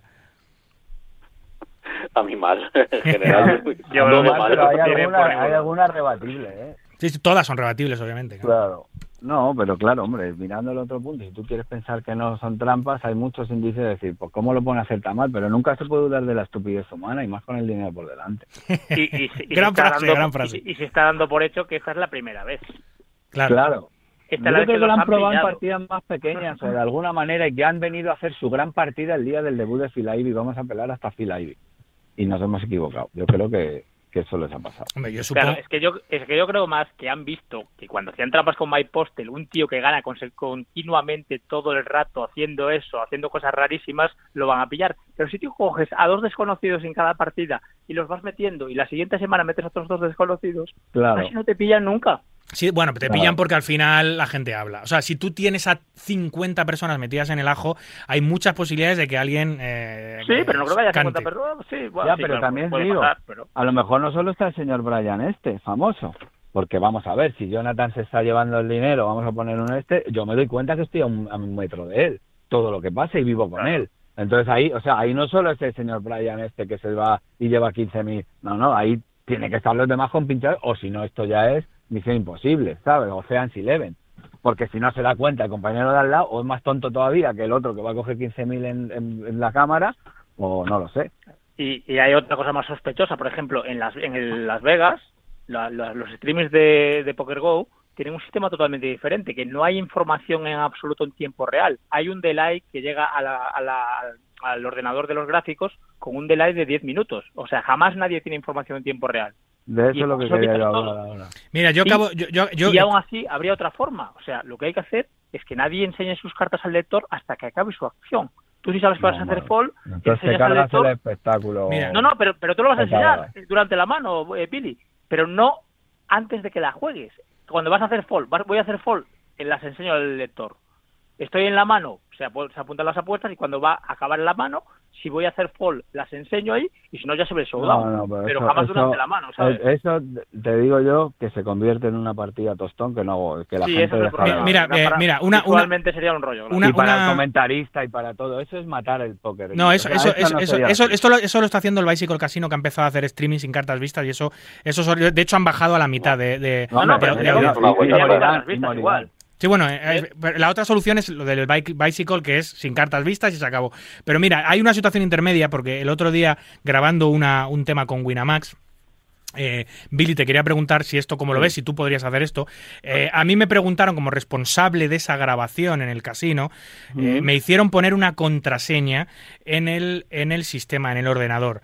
Con, e, yo, esa contraseña solo la sabía yo, la puse y entonces a todos los técnicos de streaming de esa partida de Winamax les desaparecieron las cartas vistas. Y solo, podía, solo podían recuperar las cartas vistas cuando yo volviese a poner la contraseña. Por lo cual hicieron toda la realización sin ver las cartas. Ningún técnico de streaming sabía las cartas en ningún momento. Solo yo podía acceder a, esa, a esa contraseña. Sí, eh, entonces yo te pregunto, ¿eso es viable técnicamente? Es cierto que vosotros, como sois técnicos de streaming, pero también jugadores, sabéis exactamente, viendo las cartas de los jugadores, qué mano va a tener importancia, dónde aguantar más el plano. y, si no, tenéis información, la calidad de la retransmisión puede, puede bajar un poquito. Pero eso muere, muere. Pierde mucho, perdería mucho. Y te quería preguntar, ¿y este, lo de uno están utilizando el software Poker GFX, Video Poker Table o es uno privado? No, yo creo que es privado, yo creo que no tiene nada que ver con el que vosotros. pero es que no, me acuerdo, a mí me, me, hicieron, oye, pon una contraseña y cuando acabe la vuelves a poner y se desencripta esto, lo que sea.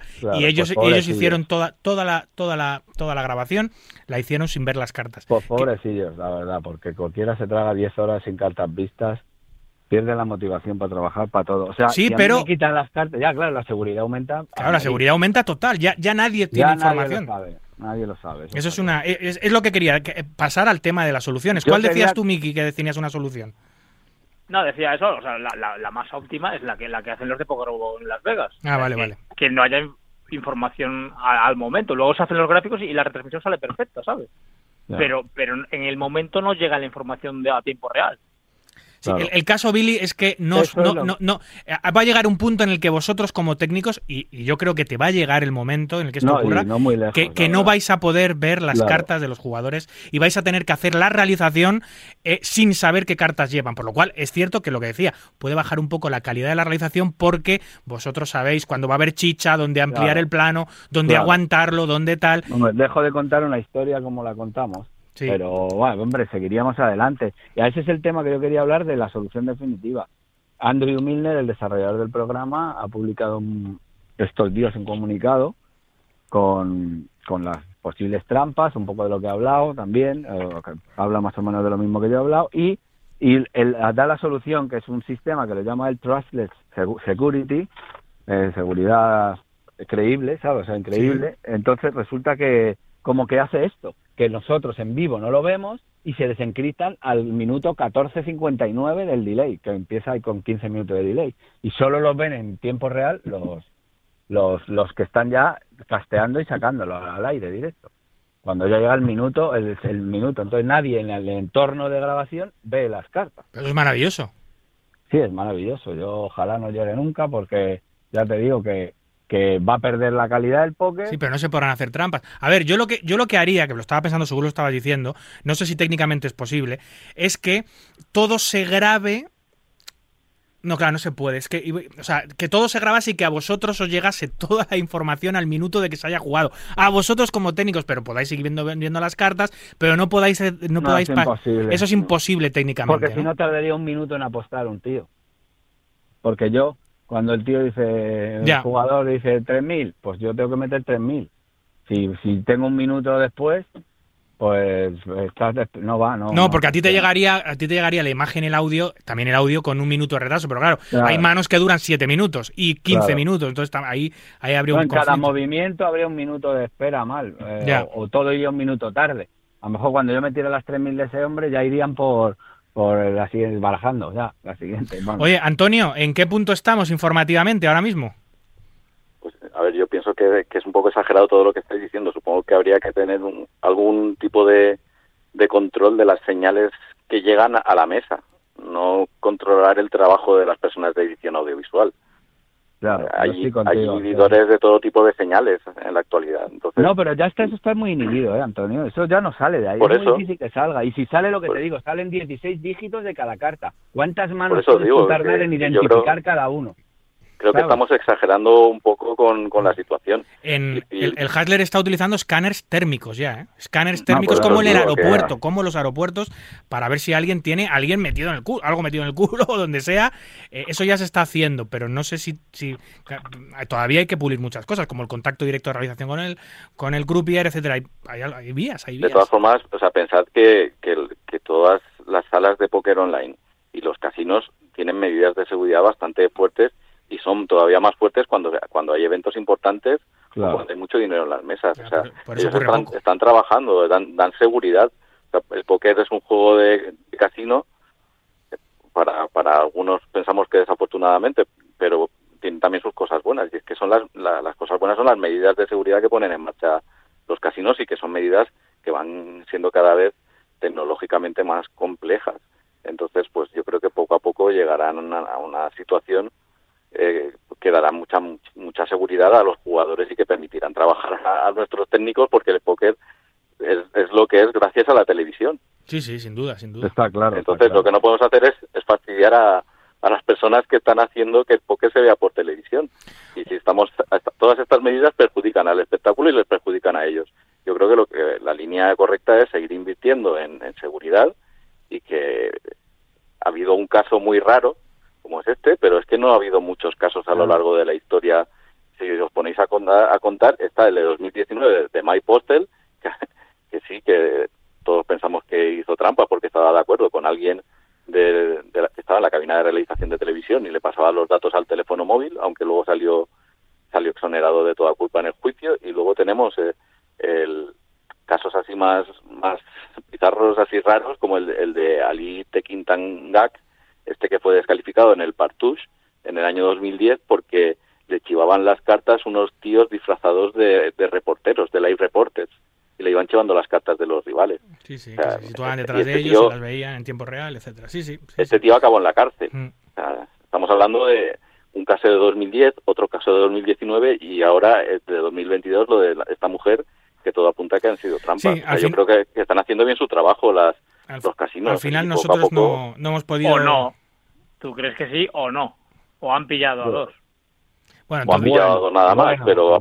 sí, claro. Es que eso no lo puedes ni defender ni no defender, pero eso ya luego ya va la confianza que porque no nos han pillado a nadie más nunca claro y han pillado, han pillado, a dos que han hecho auténticas barbaridades obviamente si alguien inteligente está haciendo trampas no hace esas cosas lo hace está bien claro está claro no sé yo pienso que poco a poco o sea la inversión que están haciendo es bastante grande no sé si Hombre, siempre habrá gente que, vaya por delante de todo esto, pero, pero no creo que sean muchos. ¿Y ahora qué va a ocurrir? Ella, ella ha superado el polígrafo, en teoría para ella, para ella, para Robbie J. Lu, el tema ha concluido porque le han preguntado, has hecho trampas, estás compinchada, bla, bla, bla. Todo lo ha superado, en ese polígrafo sea más real o tal, o sepa evitar, eh, sepa superar ella polígrafos o sean más reales o no. Eh, ¿Ahora dónde queda? ¿Hacia dónde vamos? ¿Va a seguir la investigación? ¿Van a seguir los youtubers investigando? ¿Va a ser la policía? ¿Hasler Casino se va a presentar como acusación? ¿Va a ocurrir algo que esto pueda desembocar en una, en una solución? ¿O hay que esperar simplemente a que alguien cante por un monto económico que es el que ofrecen estos jugadores porque se desvele todo. ¿Qué pensáis? Yo creo que legalmente no va a pasar nada. Legalmente no. ¿Ha devuelto el dinero? ¿Qué va a pasar? ¿Va, a gastar dinero de, policial en investigar algo en el que se ha devuelto el dinero? Ya te digo yo que Entonces sale muy gratis hacer trampas en este juego. Y casino menos. ¿Tú crees que al casino le interesa investigar algo? Al casino no investiga nada. Al, casino, al casino, al casino, al casino, ojo, que el casino le ha venido muy bien porque el show ya era muy importante, era muy famoso, era una de las partidas televisadas de cash más importantes del mundo. Pero con todo lo que se ha montado, la publicidad de ese casino en todos los magazines, en todas las portadas de póker, en todos los informativos generalistas, ese casino está en boca de todo el mundo. La publicidad que se ha llevado Hasler Casino, eso vale millones y millones y millones de dólares. Y lo ha conseguido en tres semanas por un escándalo de trampas. Pero eso sí, el nombre de Hasler está en todos los lados. Es igual, aunque esté asociado a trampas, es igual. Hasler Casino está en todos los lados, hasta en Radio Marca en España, en una radio generalista española. Entonces, la campaña de publicidad de Hasler Casino es salvaje, o sea... Y siempre, siempre va a conseguir a la gente que quiera sus 15 minutos de fama, ¿sabes? Eso siempre va a tener gente, eso lo tengo claro. Una única pregunta, una última pregunta os quería preguntar. Em, ¿Creéis que todo este tema se ha magnificado por el hecho de que es una jugadora y no un jugador? ¿Y el hecho de que haya sido una mujer ha implementado todo? ¿Qué va? No. no. esa mano pasaría con cualquier persona del mundo. Es una mano absolutamente increíble. Yo lo, digo, yo he jugado más millones de manos online y más de cientos de miles de millones en vivo y jamás he visto nada parecido. O sea, es que, una mano única en su especie. Y que si lo hace un tío, lo hace igual y todo el mundo va a hacer igual. Mira Mike Posel, ¿qué pasa? Si no, no lo hubieran pillado, ¿qué pasa? Claro. Mike Posel la han llevado hasta, vamos, le llevaron hasta lo que pudieron. Como, sí, pero, ganó el juicio, pero ganó el juicio. Sí, pero que, fueron hasta el final, es lo que te digo. Y, y Roddy, mírala, a Roddy ha salido bien del polígrafo, no le va a pasar nada. Y se ha hecho famosa, tendrá miles de seguidores más en todas las redes etcétera. Bueno, como que es la, jugadora más famosa del mundo ahora mismo. Las mejores partidas, cualquier día aparece por aquí, bancada. Sí, sí, y, que, y, que, mientras ella mantenga su inocencia y no se desvele que es culpable, va a ser bienvenida en cualquier casino del mundo, como una superestrella, ¿eh? porque ahora, ahora ha saltado a la fama. Entonces, mientras no se demuestre que es culpable, que el, mundo del póker con los culpables es muy duro, mientras no se desvele. ¿Eh? Yo creo que aunque se demuestre que sea culpable, la van a aceptar igual. ¿Tú crees? Porque fíjate con, los, con, los, tramposos como Jake Slinder o Alin Sirovi, que son trampas, bueno, llamámosle trampas, pero que no son tantas trampas porque es collusion online, que al final eso lo hace eh, mucha gente, me refiero que, que, tú se ¿eh? puede ayudar a un amiguete en un momento dado a jugar, pero, pero y, están completamente baneados. Esta tipa, si de verdad se muestra que es culpable. dale ¿eh? unos años. Mira Justin Bono. Ya, pero ya, ya, pero, multicuenta no es tan grave, multicuenta no es tan grave, al fin y al cabo. En, tu en tu opinión. Ya, bueno, en mi opinión. Claro, hay que preguntar a los afectados directos, que es donde está la gravedad sí, sí, Sí. Bueno, el caso es que, adiós, gracias, estos temas, eh, lo único que para mí son morbosos. Ah, hemos tenido que incluir este tema en el programa porque es un tema de rabiosa actualidad del que todo el mundo habla y no nos hemos podido escapar. Hemos estado tres semanas escapándonos de hablar de este tema, pero al final hay que hablar de todo. Esto es un programa que habla de todo y ha ocurrido esta circunstancia en el mundo del póker que ha reventado eh, todos los tabloides. Pues hay que, hay que traerlo a debate y hay que debatir. Y yo quedo que bueno, no han quedado claro em, las causas porque nadie las conoce, pero sí que han quedado claras algunas soluciones y hemos podido ver un poquito más de luz, sobre todo para aquella persona que no sepa, que no sabía lo que había ocurrido, pues ya sabe que ha ocurrido esto y que, como decía Dios gracias, suele ocurrir bastante poco y, mucho mejor la verdad que, lo hacen. Nos hubiera venido bien que hubiera alguien que defendiera la otra parte porque parece pero es que, es que es difícil. Es que es tan obvio, es que hay que traer un actor para eso, hay que traer a otro tramposo para que lo yo, he puesto sobre la mesa las, las, razones que aducen los que consideran que Robillete es inocente, que también son poderosas, ¿eh? que no son, no, son, no son tonterías, que son cosas que también dices, hostia, pues cuidado. En fin, eh, Antonio, un, placer eh, tenerte con nosotros, eh, esta vez en un debate, no en tu sección habitual, pero hablaremos pronto, amigo. Sí, hablaremos pronto a ver si es. Yo te dejo ahí. Podemos hacer un especial un día sobre los tipos de trampas que ah, se han hecho a lo largo de la historia en, el póker y los escándalos más, más célebres. Pero ya digo que son cosas puntuales. Habrá muchos que no hemos descubierto, pero, pero a otros muchos sí. Y en, en el póker online especialmente las trampas suelen ser descubiertas y, no, desde luego no pasan inadvertidas y lo único pues que nos hace falta quizás sea pues que las penas sean un poquito más más fuertes y que las salas, aparte de invertir en seguridad, pues también sean un poquito más transparentes cuando hay algún escándalo de estos. Desde luego. Oye, eh, Billy, eh, tu punto de vista como técnico de streaming, muy valioso. Muchas, eh, gracias. muchas gracias por aportar esa, esa, esa, visión que era muy necesaria para un debate sobre trampas en mesa televisada.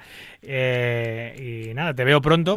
Estás todo el día con estás todo el día con la cámara al hombro. Todo el día estamos ahí. Añadir que, que aquí en las retransmisiones en España tenemos un proceso muy hermético de seguridad eh, lo llevamos a rajatabla desde que salió lo de Mike Posel. ya a todos nos metió la cosa en el cuerpo de que de, intentar si, si cabe dar una vuelta más a, hacer el proceso más hermético y que sea mucho más imposible que, que llega, pueda llegar a haber una sospecha o cualquier cosa. Quitamos los teléfonos móviles, que sé que ha sido un tema de controversia, que si unos sí, otros no. Bueno, pues nosotros los quitamos. Pues a mí me parece bien.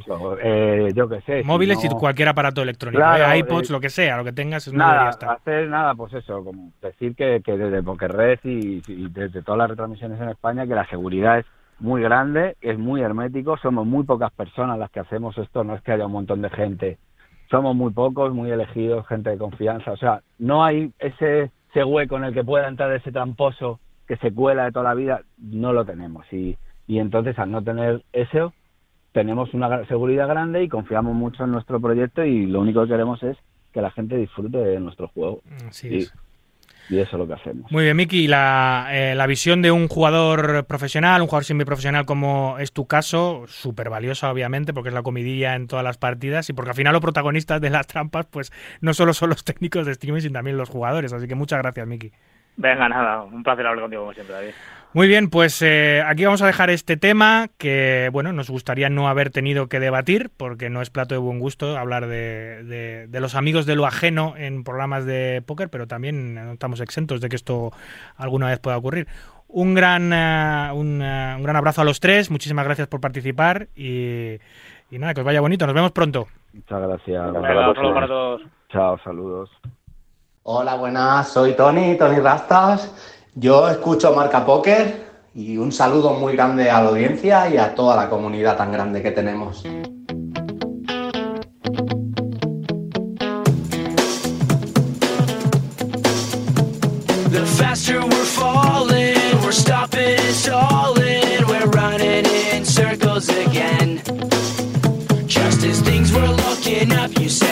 Wasn't good enough, but still we're trying one more time.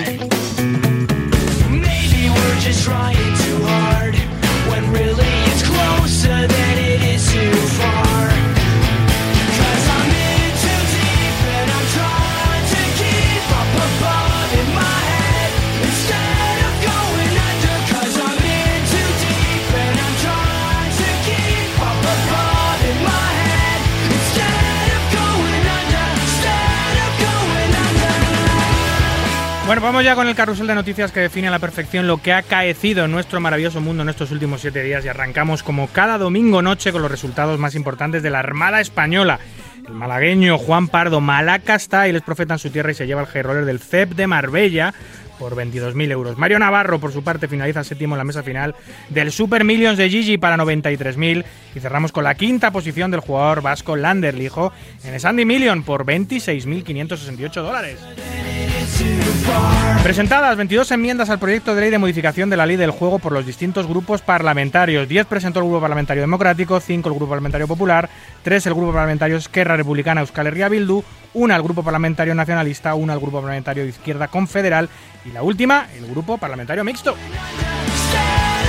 El tejano Joe McKimball, rey de los muebles de Estados Unidos, conocido como Mattress Mac, busca ganar la mayor apuesta de la historia. Ha decidido apostar 10 millones de dólares para intentar llevarse el premio más grande obtenido en una apuesta deportiva, apostando a que los Astros de Houston se llevarán el título de la Liga de Béisbol Norteamericana.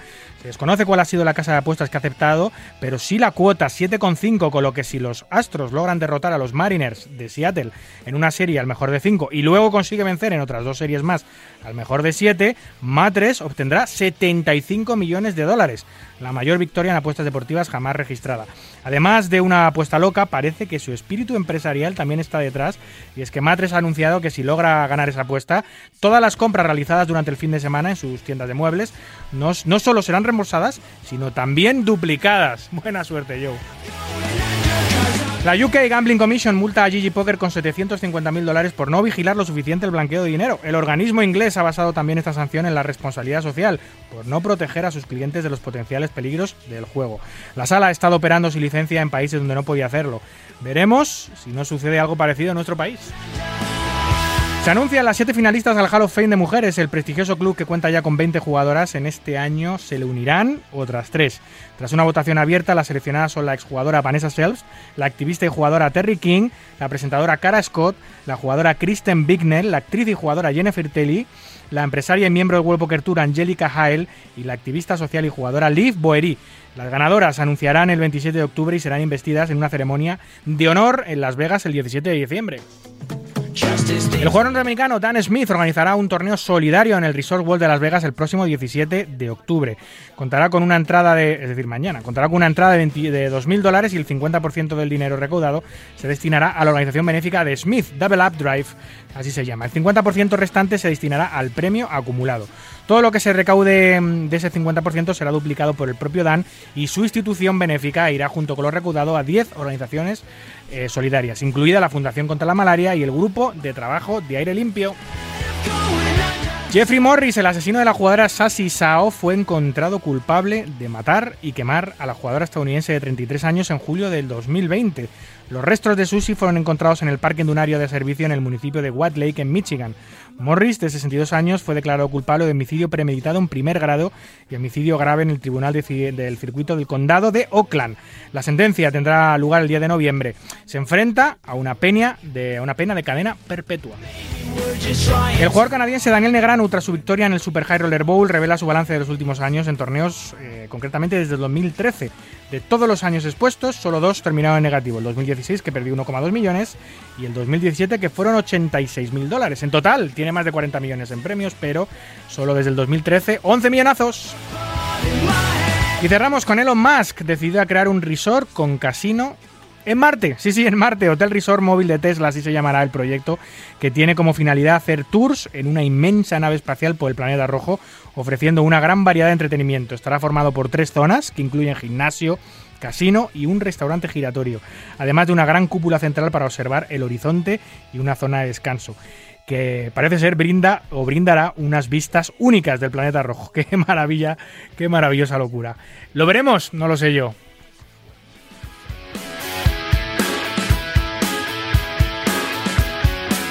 Estás escuchando Marca Póker con David Luzago.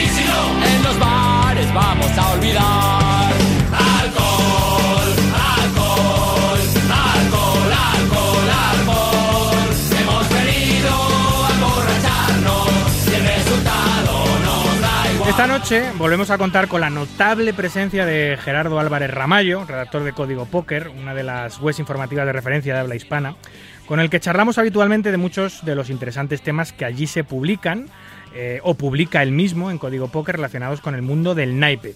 Hoy vamos a charlar sobre dos temas interesantes y delicados y que además van de la mano. El consumo de alcohol en las mesas de juego y cuándo, dependiendo de los síntomas que tengamos, no deberíamos sentarnos a jugar en una mesa de póker.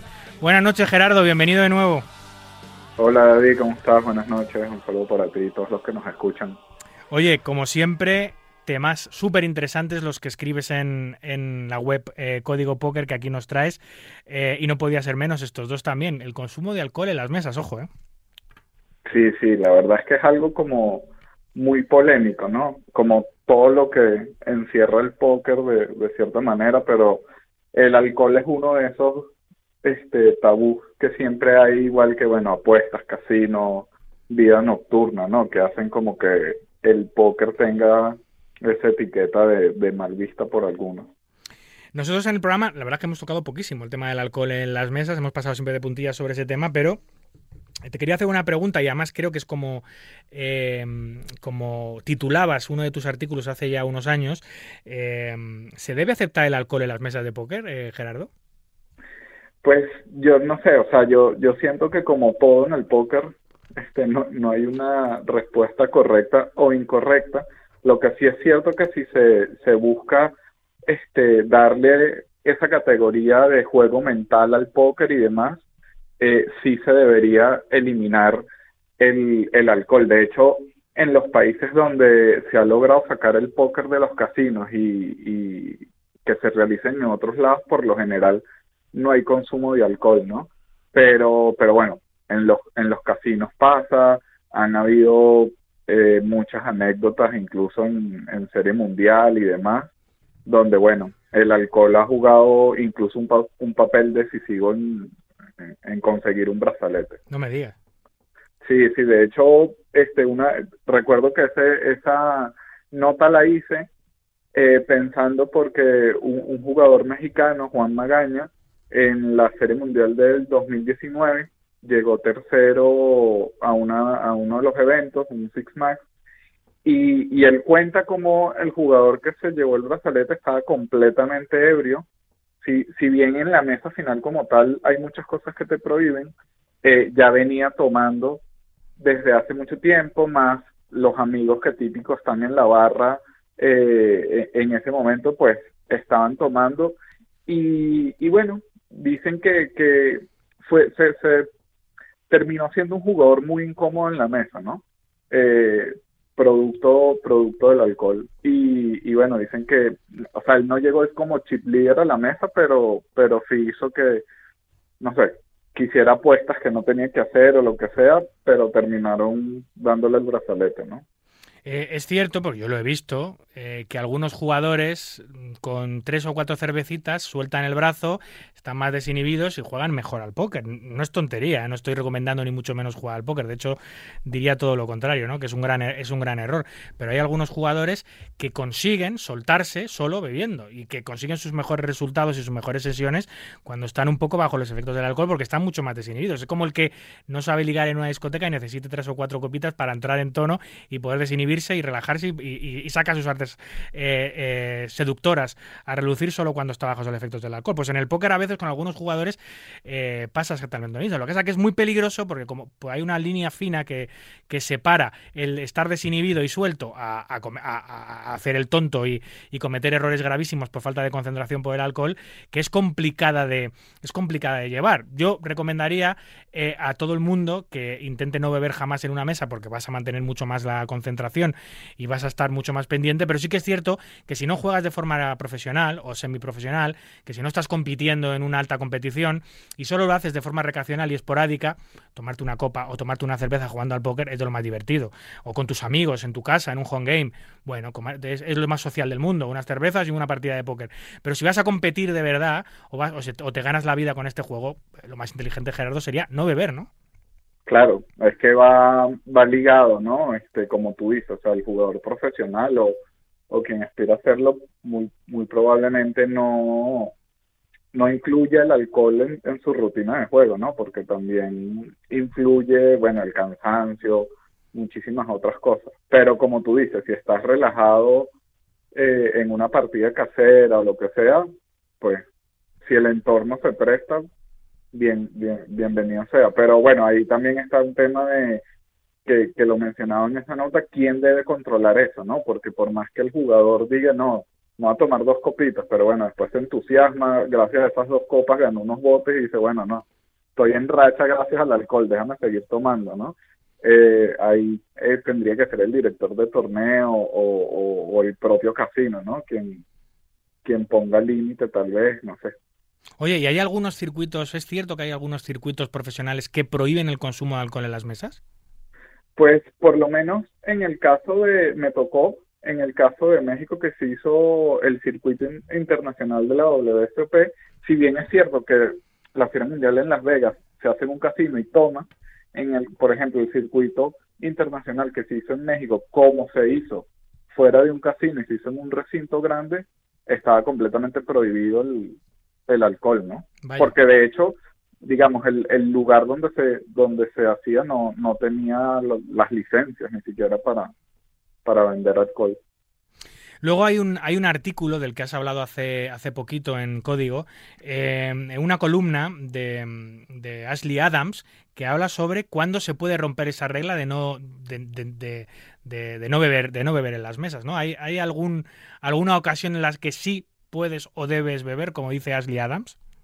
Pues como tú decías, ¿no? Si estás en la, en la, en, en- con algunos amigos, a mí me ha pasado incluso que, piensan que ojalá fuera así, pero que por uno trabajar en un medio de póker ya es un súper mega ganador, ¿no? Entonces te invitan a una partida, eh, me, ha- me ha pasado incluso aquí en Madrid con, con primos y demás, entonces, no, no, cuidado que, que viene Gerardo, ¿no? Y yo digo, bueno, ojalá eso fuera así, así de fácil. Entonces estoy, uh, uno dice, bueno, me voy a tomar una cerveza y no pasa nada. De hecho, hay otra anécdota también de, de un jugador eh, mexicano que logró entrar a una partida high stake en Los Ángeles, pero te hablo de partidas de high stake que estaban jugadores de la NBA y demás, y, y el tipo cuenta que, claro, cuando lo invitan, todo el mundo tenía el ojo puesto sobre él porque sabían que era un jugador profesional y estaba jugando, digamos, relativamente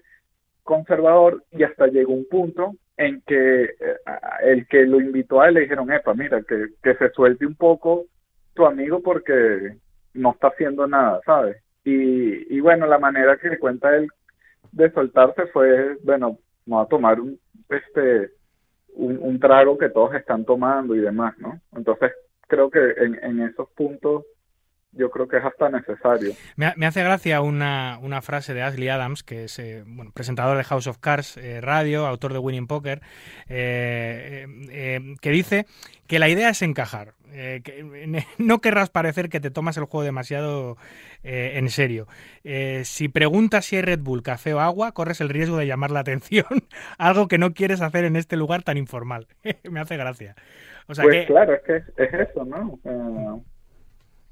La, la impresión en la mesa para bien o para mal, o sea, el jugador piensa mucho en su imagen en la mesa, entonces bueno, si no sé, si todos están relajados y tú estás ahí con una imagen de super profesional o lo que sea, eso es lejos de lo que quieres eh, demostrar en la mesa, ¿no? Bueno, y ahora Gerardo, tú lo sabes bien, en Estados Unidos, que para acceder a las partidas más altas tienes que, eh, tienes que ir por invitación, que eh, ahora mismo eh, tienes que jugártelo, tienes que generar un buen clima en la mesa. Si eres un, si eres un amargo, una persona gris, o generas mal clima en la mesa, o lo único que haces es ir con la maza continuamente y solo jugar con las buenas y no jugártelo nunca, eh, no te invitan a esas partidas. Por lo cual, eh, no digo que sea clave beber si los demás lo hacen, pero sí que es cierto que tienes que cumplir unos requisitos para acceder a las, a las grandes partidas ahora mismo en Estados Unidos. Es decir, o generas buen clima, buena mesa, te lo juegas y, y haces chistes y te lo pasas bien, o no te invitan, o eres amigo del organizador, claro, o no te invitan. O sea que incluso pues, se podría decir que si todo el mundo está tomando un trago de vino, pues a lo mejor tú también lo tienes que tomar, aunque no sí, quieras sí. o fingir que te lo estás tomando. ¿no? Sí, sí, sí, es que era justo lo que narraba este jugador, incluso él también no solo no hablaba del alcohol, sino decía, había manos en las que yo sabía que estaba derrotado, pero seguí para, para el showdown para mostrar de, de, mira, si me pueden ganar, o sea, estoy aquí no solo para ganar, ¿sabes? Son como cosas que, que hay que ir ajustando y esas son partidas, bueno, que juegan, e- este jugador decía que una apuesta a continuación en el flop era, no sé, cuatro veces lo que había en el pote, ¿no? Son este a- a- eh, muy locos. De hecho, él decía, yo estaba jugando banqueado, o sea, yo no tenía eh, el dinero para sentarme en esa mesa, pero bueno, era una mesa muy rentable y tenía que, que ajustarme a lo que fuera. Si estábamos bebiendo, bueno, de beber, ¿no? Y luego otro tema de la que acabas de hablar en código, súper interesante y muy recomendable para que la gente no cometa errores, em, que va además de la mano de este tema del alcohol, es eh, cuándo no debes jugar, que, con qué síntomas, eh, cuando sientas que te está ocurriendo algo de lo que tú vas a hablar ahora, pues decides eh, que es mejor decidir no sentarte a jugar, ¿no? Eh, me ha gustado mucho el artículo, la verdad, porque todo lo que dices tiene mucho sentido, ¿no? Sí, sí, sí. Eh, ahí, bueno, obviamente siempre se escribe como pensando en el, en el jugador profesional y es el, el gran, la, la gran pregunta de cuándo terminar una sesión, ¿no? Eh, pues si estás agotado, si ya estás muy, muy tildeado, si has perdido mucho, ¿no? El típico til eh, de, recuperación, ¿no? Incluso cuando estás ganando, hay, hay gente que, que recomienda incluso pararse porque uno se pone como, tal vez como el mismo efecto mismo del alcohol a, a empezar a tirar fichas a lo loco. Es cierto eso, Entonces- ojo, eso es, eso es cierto. Entonces hay que tener como estrategias de entrada y de salida, ¿no? Porque además, eh, no sé, más, muchos incluso recomiendan eh, no estudiar cuando después de una sesión porque si estás cansado, si te fue mal. Entonces sí es muy importante saber cuándo pararse y, no sé, hacer el fall definitivo y decir, bueno, ya basta, o sea, mañana será otra sesión, ¿no? Muy interesante este tema que has tocado de las ganancias, porque es cierto que hay muchos jugadores, también profesionales, ¿eh? no solo recreacionales, que no saben ganar. Y que hay veces que, las, que eh, llevar una sesión muy positiva hace que su juego se desvíe mucho de, su juego habitual eh, y empiece a abrir mucho más rangos, esté mucho más confiado, empiece a descuidarse las defensas en su juego, etcétera, etcétera, y acabe regalando fichas de más que no haría cuando va perdiendo, cuando va ganando poco. Hay que saber ganar también en este juego y seguir jugando de la misma manera. Obviamente, si tú estás jugando en una mesa donde hay un señor que te lo está metiendo en el bolsillo continuamente, hay que adaptarse a ese jugador y puedes desviarte todo lo que quieras y el resultado final es pelarle, obviamente. Pero ojo con esas personas que no saben ganar tanto en torneos como en cash y empiezan a tirar fichas. Em, el primer punto del que hablas es no em, eh, hablas de que es una guía para identificar aquellos momentos en los que mm, no tiene sentido jugar. El primer punto es cuando estás muy cansado, eso es lógico, ¿no, Gerardo? Sí, sí, sí, sí, es que pasa, o incluso si uno se pone esos retos que se hicieron como muy famosos de Bandroll Challenge o tantas, o cuando la gente hace giras eh, de, sobre todo de cash en vivo o, cosas por el estilo, o, o retos para desbloquear bonos o lo que sea, que terminas eh, jugando agotado ahí sin saber prácticamente qué cartas te están cayendo, o sea, Sí, sí. es completamente contraproducente en, en todo sentido. Luego hablas eh, que no te debes eh, sentar a jugar o debes cortar la sesión cuando llevas mucho tiempo perdiendo. A lo mejor llevas horas y horas perdiendo, yo creo que es mejor apagar el ordenador o levantarte de la mesa del casino en el que estés. Claro, es que eso, tienes que, que hacer estrategias de salidas, ¿no? Decir, por ejemplo, si estás jugando cash, bueno, es un límite de, de pérdida de dos cajas por sesión, por ejemplo, ¿no? Eh, ya eso depende de qué tipo de, de gestión de banca tengas, pero siempre, siempre hay que, que saber perder, o sea, decir, y no, y no quedarse eh, tratando de recuperar, porque posiblemente termines perdiendo más. Luego, cuando estás enojado, enfadado, cuando estás, entiendo, también tildado, ¿no? Sí, ese es como el, el team típico, aunque en realidad, de hecho, en el, en el libro este de Juego Mental del Póker, eh, catalogan muchos tipos de til que no es solo el til de enojado, sino el que hablamos, til por la victoria, o sea, Sí. eso también, porque al final son este situaciones que te sacan de tu juego óptimo, por así decirlo. De la Entonces, zona, como, como no. se dice en el libro, ¿no? De la zona.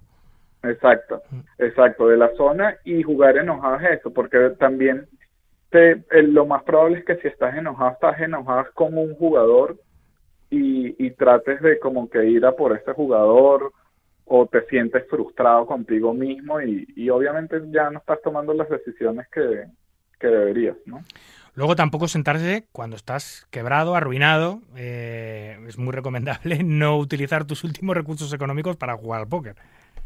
Pues sí, ¿no? O sea, la gestión de banca siempre es importante, no jugar eh, límites en los que no te sientes cómodo, ¿no? Porque también pasa eh, un jugador novato tal vez que tiene ventaja o que tuvo un, un éxito en un torneo y enseguida sube de nivel eh, porque dice, bueno, ya tengo la banca, pero en realidad no tienes los conocimientos, entonces eso también puede hacer que quemes la banca en, poco, ¿no? hay que estar equilibrado para jugar a este juego, eh, tanto mentalmente, o sea, que, que- tu vida eh, esté equilibrada eh, a todos los niveles, que no, que no venga de una ruptura sentimental, de una pérdida familiar, todo eso te influye mucho a la hora de jugar y concentrarte. Estar estable y tener una buena salud física es fundamental para aguantar las sesiones de juego, que no te duela nada, etcétera, etcétera. Pero, pero también eh, hay que intentar no jugar cuando estás enfermo, cuando estás borracho, cuando estás drogado y también, lo que estamos hablando, cuando estás quebrado, porque esa eh, inestabilidad económica puede hacerte también eh, jugar mucho peor, sentir la presión del dinero continuamente contra los rivales y, y dejarte muy pocas opciones de ganar. ¿eh? Cuando estás jugando con muy pocos recursos contra gente, como tú decías, que tiene muchos, es decir, estable en la cabeza, estable en lo físico y estable en el bolsillo. Si no cumples esas tres, eh, es mejor que no te acerques a una mesa de póker o que no decidas vivir así. Pues sí, o sea, acá- por ahí dicen que quien juega por necesidad pierde por obligación, ¿no? No sé si, si eso es verdad, pero sí, obviamente son, como decimos, cosas que te sacan de, de tu juego óptimo, lo que debería ser, y igual, ¿no? Hay muchos, eh, sobre todo para que no te sientas mal, que si no comer cuando son los breaks de cena o algo así, tampoco darte así la comida de tu vida porque luego posiblemente te dé sueño, pereza jugar. Eso decía, eso decía el gran Carlos Mortensen, que en los grandes torneos o no cenaba en los breaks o cenaba muy poquito para luego no estar pesado, no dormirse en la mesa, no cometer errores por esa digestión exagerada, porque al final toda la sangre te va al estómago y donde tienes que tener la sangre es en la cabeza, en la de arriba. Es donde tienes que tener toda la, la sangre para poder funcionar. Oye, eh, por lo cual, no te sientes jamás cuando te sientas, te encuentres mal, pesado, enfermo, como he dicho ahora, borracho, drogado, eh, etcétera, etcétera, es de sentido común. Pues sí, sí, sí, sí. Y eso de la alimentación es interesante porque hay muchos que, no sé, comen como estas barras de, de fibra o granos tipo Sí, maíz y cosas por el estilo que supuesta- Ajá. Y, y con eso se mantienen con snacks y, y tal cual, no cenan, no toman mucha agua para no estar yendo cada rato al baño. O sea, es que, es que tal vez el jugador de cash eh, no tanto, pero el jugador de torneo es, es, o sea, son muchas horas las que se pasan, de verdad es un, es un deporte casi que de alta disciplina, así que, Sí, que tienes que estar 100%, exacto, alta exigencia, tienes que estar al 100%, dormir, este, no es que terminaste y entonces te vas de fiesta, que eso es- da como para otra conversación, ¿no? Pero que dicen los, los sacrificios que hacen los jugadores de, bueno, mientras to- todos salen los fines de semana, yo me quedo jugando porque son los mejores días para, para grindear, etcétera, ¿no? Esa es la parte que no se ve del mundo del póker, que es cierto, algún día tendremos que hablar de ella. Y luego los dos últimos puntos de los que hablas en tu artículo es eh, no sentarse a jugar cuando el juego no es rentable, cuando el buy-in o, o la compra de esa mesa de casa es demasiado alta, cuando los jugadores son demasiado buenos o, o incluso si simplemente no te gusta jugar con algunos jugadores porque te lo vas a tomar a personal contra ellos, eso nunca es bueno, o cuando no te apetece, sin más, no me apetece jugar hoy, estoy cansado, pero es que eso es muy común, Gerardo, porque muchos profesionales, yo creo que la gran, el 100% de los profesionales, prácticamente todos, hay muchos momentos en su vida de, jugador profesional que no les apetece jugar y que tienen que jugar porque es su horario y es de lo que depende su alquiler, pero hay muchos momentos que no te debes sentar porque no te apetece y vas a bajar tu rendimiento, pero es que no te queda más remedio porque es tu curro. Pues sí, o sea, en cuanto, cuando no sea rentable es eso, hay muchos jugadores que dan los shots a un nivel más alto, pero bueno, se encuentran que todavía no están, no están preparados, que están, que están perdiendo, que el nivel es muy alto, y ahí lo, lo mejor es, es bajar, ¿no? Y, y cuando no te apetece, pues ahí sí es un tema complicado, porque como, como se dice en el artículo, si eres un jugador que no vive de esto, bueno, puedes decir eh, no voy a jugar, ¿no? No, no, no me interesa jugar, pero bueno, si eres un jugador profesional que, que tienes establecidas en tu plan de trabajo cierta cantidad de horas o lo que sea, pues sí, ¿no? O sea, si te enfermas, e- ese es como lo bueno y lo malo que tiene el jugador de póker, ¿no? Que eres productivo en la medida en que tú estés sentado en la mesa, ¿no? Entonces, si te enfermas, estás una semana en cama, pues esa semana no, no, no pudiste jugar, no pudiste producir, es complicado, ¿no? Así es. Eh, complicado no ha sido escucharte, como siempre, que es eh, súper interesante todo lo que nos trae el programa, siempre temas eh, muy, muy debatibles y de los que podemos charlar muy a gusto, como este tema, estos dos temas de los que hemos hablado hoy, el alcohol el alcohol en las mesas, el consumo de alcohol en las mesas de póker, cuándo se debe, cuándo no, y luego cuándo hay que sentarse a jugar y por qué razones quizás es mejor no hacerla. Hablamos muy pronto, Gerardo, con más artículos eh, de tu pluma que salen siempre en eh, la web informativa de habla hispana, Código Póker. Un placer, amigo. A ti, David, bueno, siempre por aquí un placer. Hasta Un abrazo. Escuchas Marca Póker, el deporte del naipe en la radio del deporte.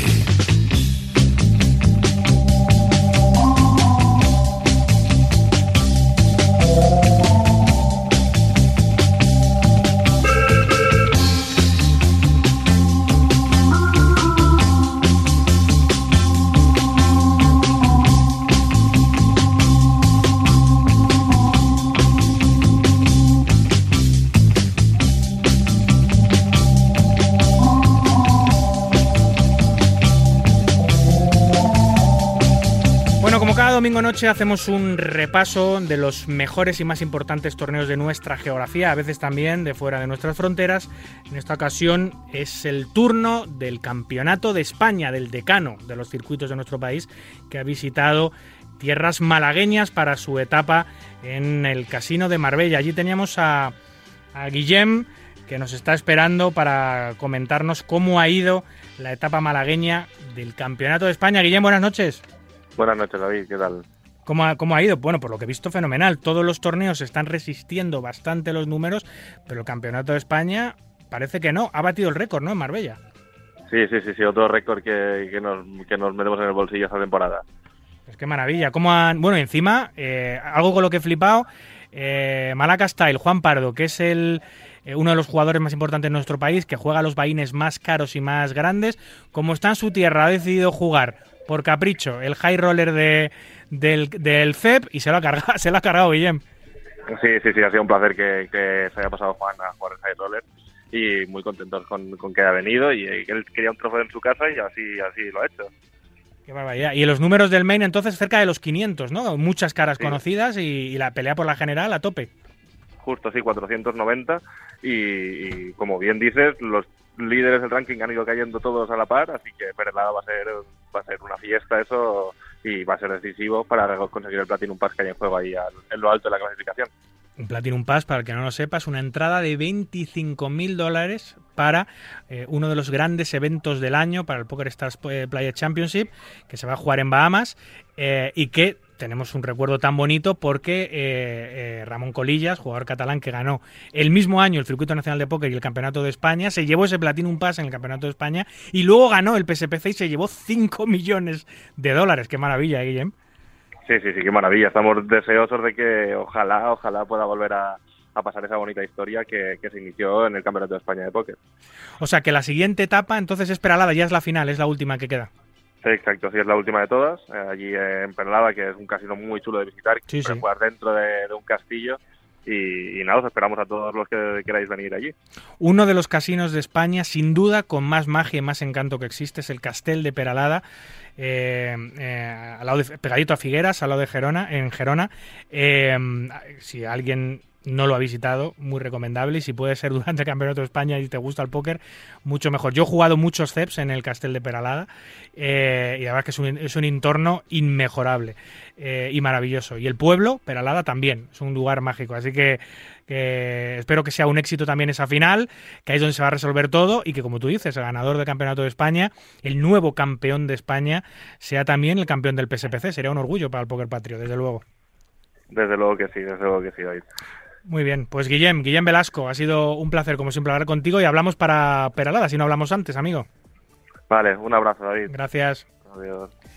Y de Marbella nos vamos, cruzamos todo el charco, cruzamos el Atlántico enterito y nos vamos a Bogotá, a Colombia, porque el Circuito Nacional de Póker, el Circuito Nacional de Póker Español, eh, ha, abierto muchas eh, fronteras y ha decidido hacer el Circuito Latino de Póker, también Circuito Nacional de Póker, Circuito Latino de Póker, eh, y ha empezado su andadura en el país colombiano, colombiano, concretamente en Bogotá. Nos lo cuenta desde allí, con diferencia de horario, su CEO, Jaime Sánchez Salvador. Buenas noches, David, en España. Buenas tardes desde Bogotá, Colombia. Aquí estamos, en la etapa de presentación del Circuito Nacional de Póker Colombia y nada, eh, una semanita que se nos ha quedado corta. Hoy ya ponemos el punto y final a nuestra visita al Hotel Witham, que son las instalaciones donde se ha celebrado este evento durante toda la semana. El primer evento oficial en Colombia con el soporte de Coljuegos, eh, en unas instalaciones independientes y separadas de un casino. Y la verdad es que contentos, contentos porque después de una semana aquí hemos conseguido eh, tener unos muy buenos números con respecto a, a la previsión que traíamos originalmente. Es un torneo de un Bahín bastante alto eh, para lo que el público local está, está acostumbrado en el país y ca- casi que para ellos era jugarse un high roller y aún así tuvimos en el evento principal 137 jugadores y a lo largo de esta semana en los cuatro torneos que se, que se han celebrado, bueno, tres hasta el momento porque falta el de clausura que empieza esta tarde, aquí eh, llevamos 381 jugadores. Así que la primera impresión, pues, contentos. Eh, ¿Podemos hacer mucho más? También.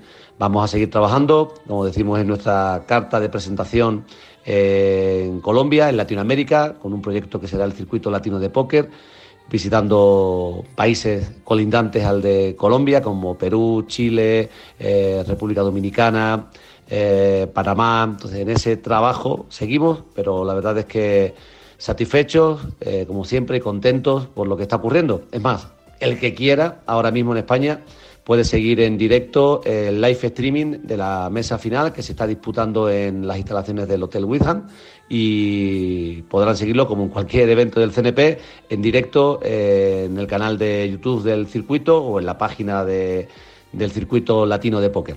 Así que nada, seguiremos, ya os iremos contando algunas novedades de los próximos eventos que tenemos por aquí por Latinoamérica, pero como siempre un placer estar con, con vosotros. Gracias, Jaime. Y volvemos a cruzar el charco, esta vez de vuelta, y nos vamos al Casino de Asturias, a Gijón, donde se ha celebrado una etapa más de las ya habituales Asturias Golden Series. Nos lo cuenta su jefazo, Sergio García. Confía. Buenas tardes, David. Buenas tardes, rayoyentes. ¿Qué tal el domingo? Pues mira, estamos aquí en directo en el Casino de Asturias, que hemos tenido otro fin de semana pokerístico y gastronómico. Siempre es un placer estar por estas tierras, donde estamos disputando la penúltima parada antes de llegar a la gran final, que vamos a tener del 28 de noviembre al 4 de diciembre. Y estamos ahora mismo en mesa final, estamos 8 LEV, donde 5.000 euros le esperan a- al ganador, con varios jugadores locales destacados y clientes como siempre de Golden. Ayer ganó un jugador local, el Mini Asturias, y ahora hemos arrancado con tres mesas en el torneo divertido Isidrín que tenemos siempre y a ver quién, quién se lleva el trofeito, quién se lleva el león para casa. Así que muchas gracias y buen domingo a todos. Suerte en las mesas. Muy bien, gracias Sergio. Esto ha sido todo por hoy. Aquí concluye nuestro centésimo octogésimo octavo programa.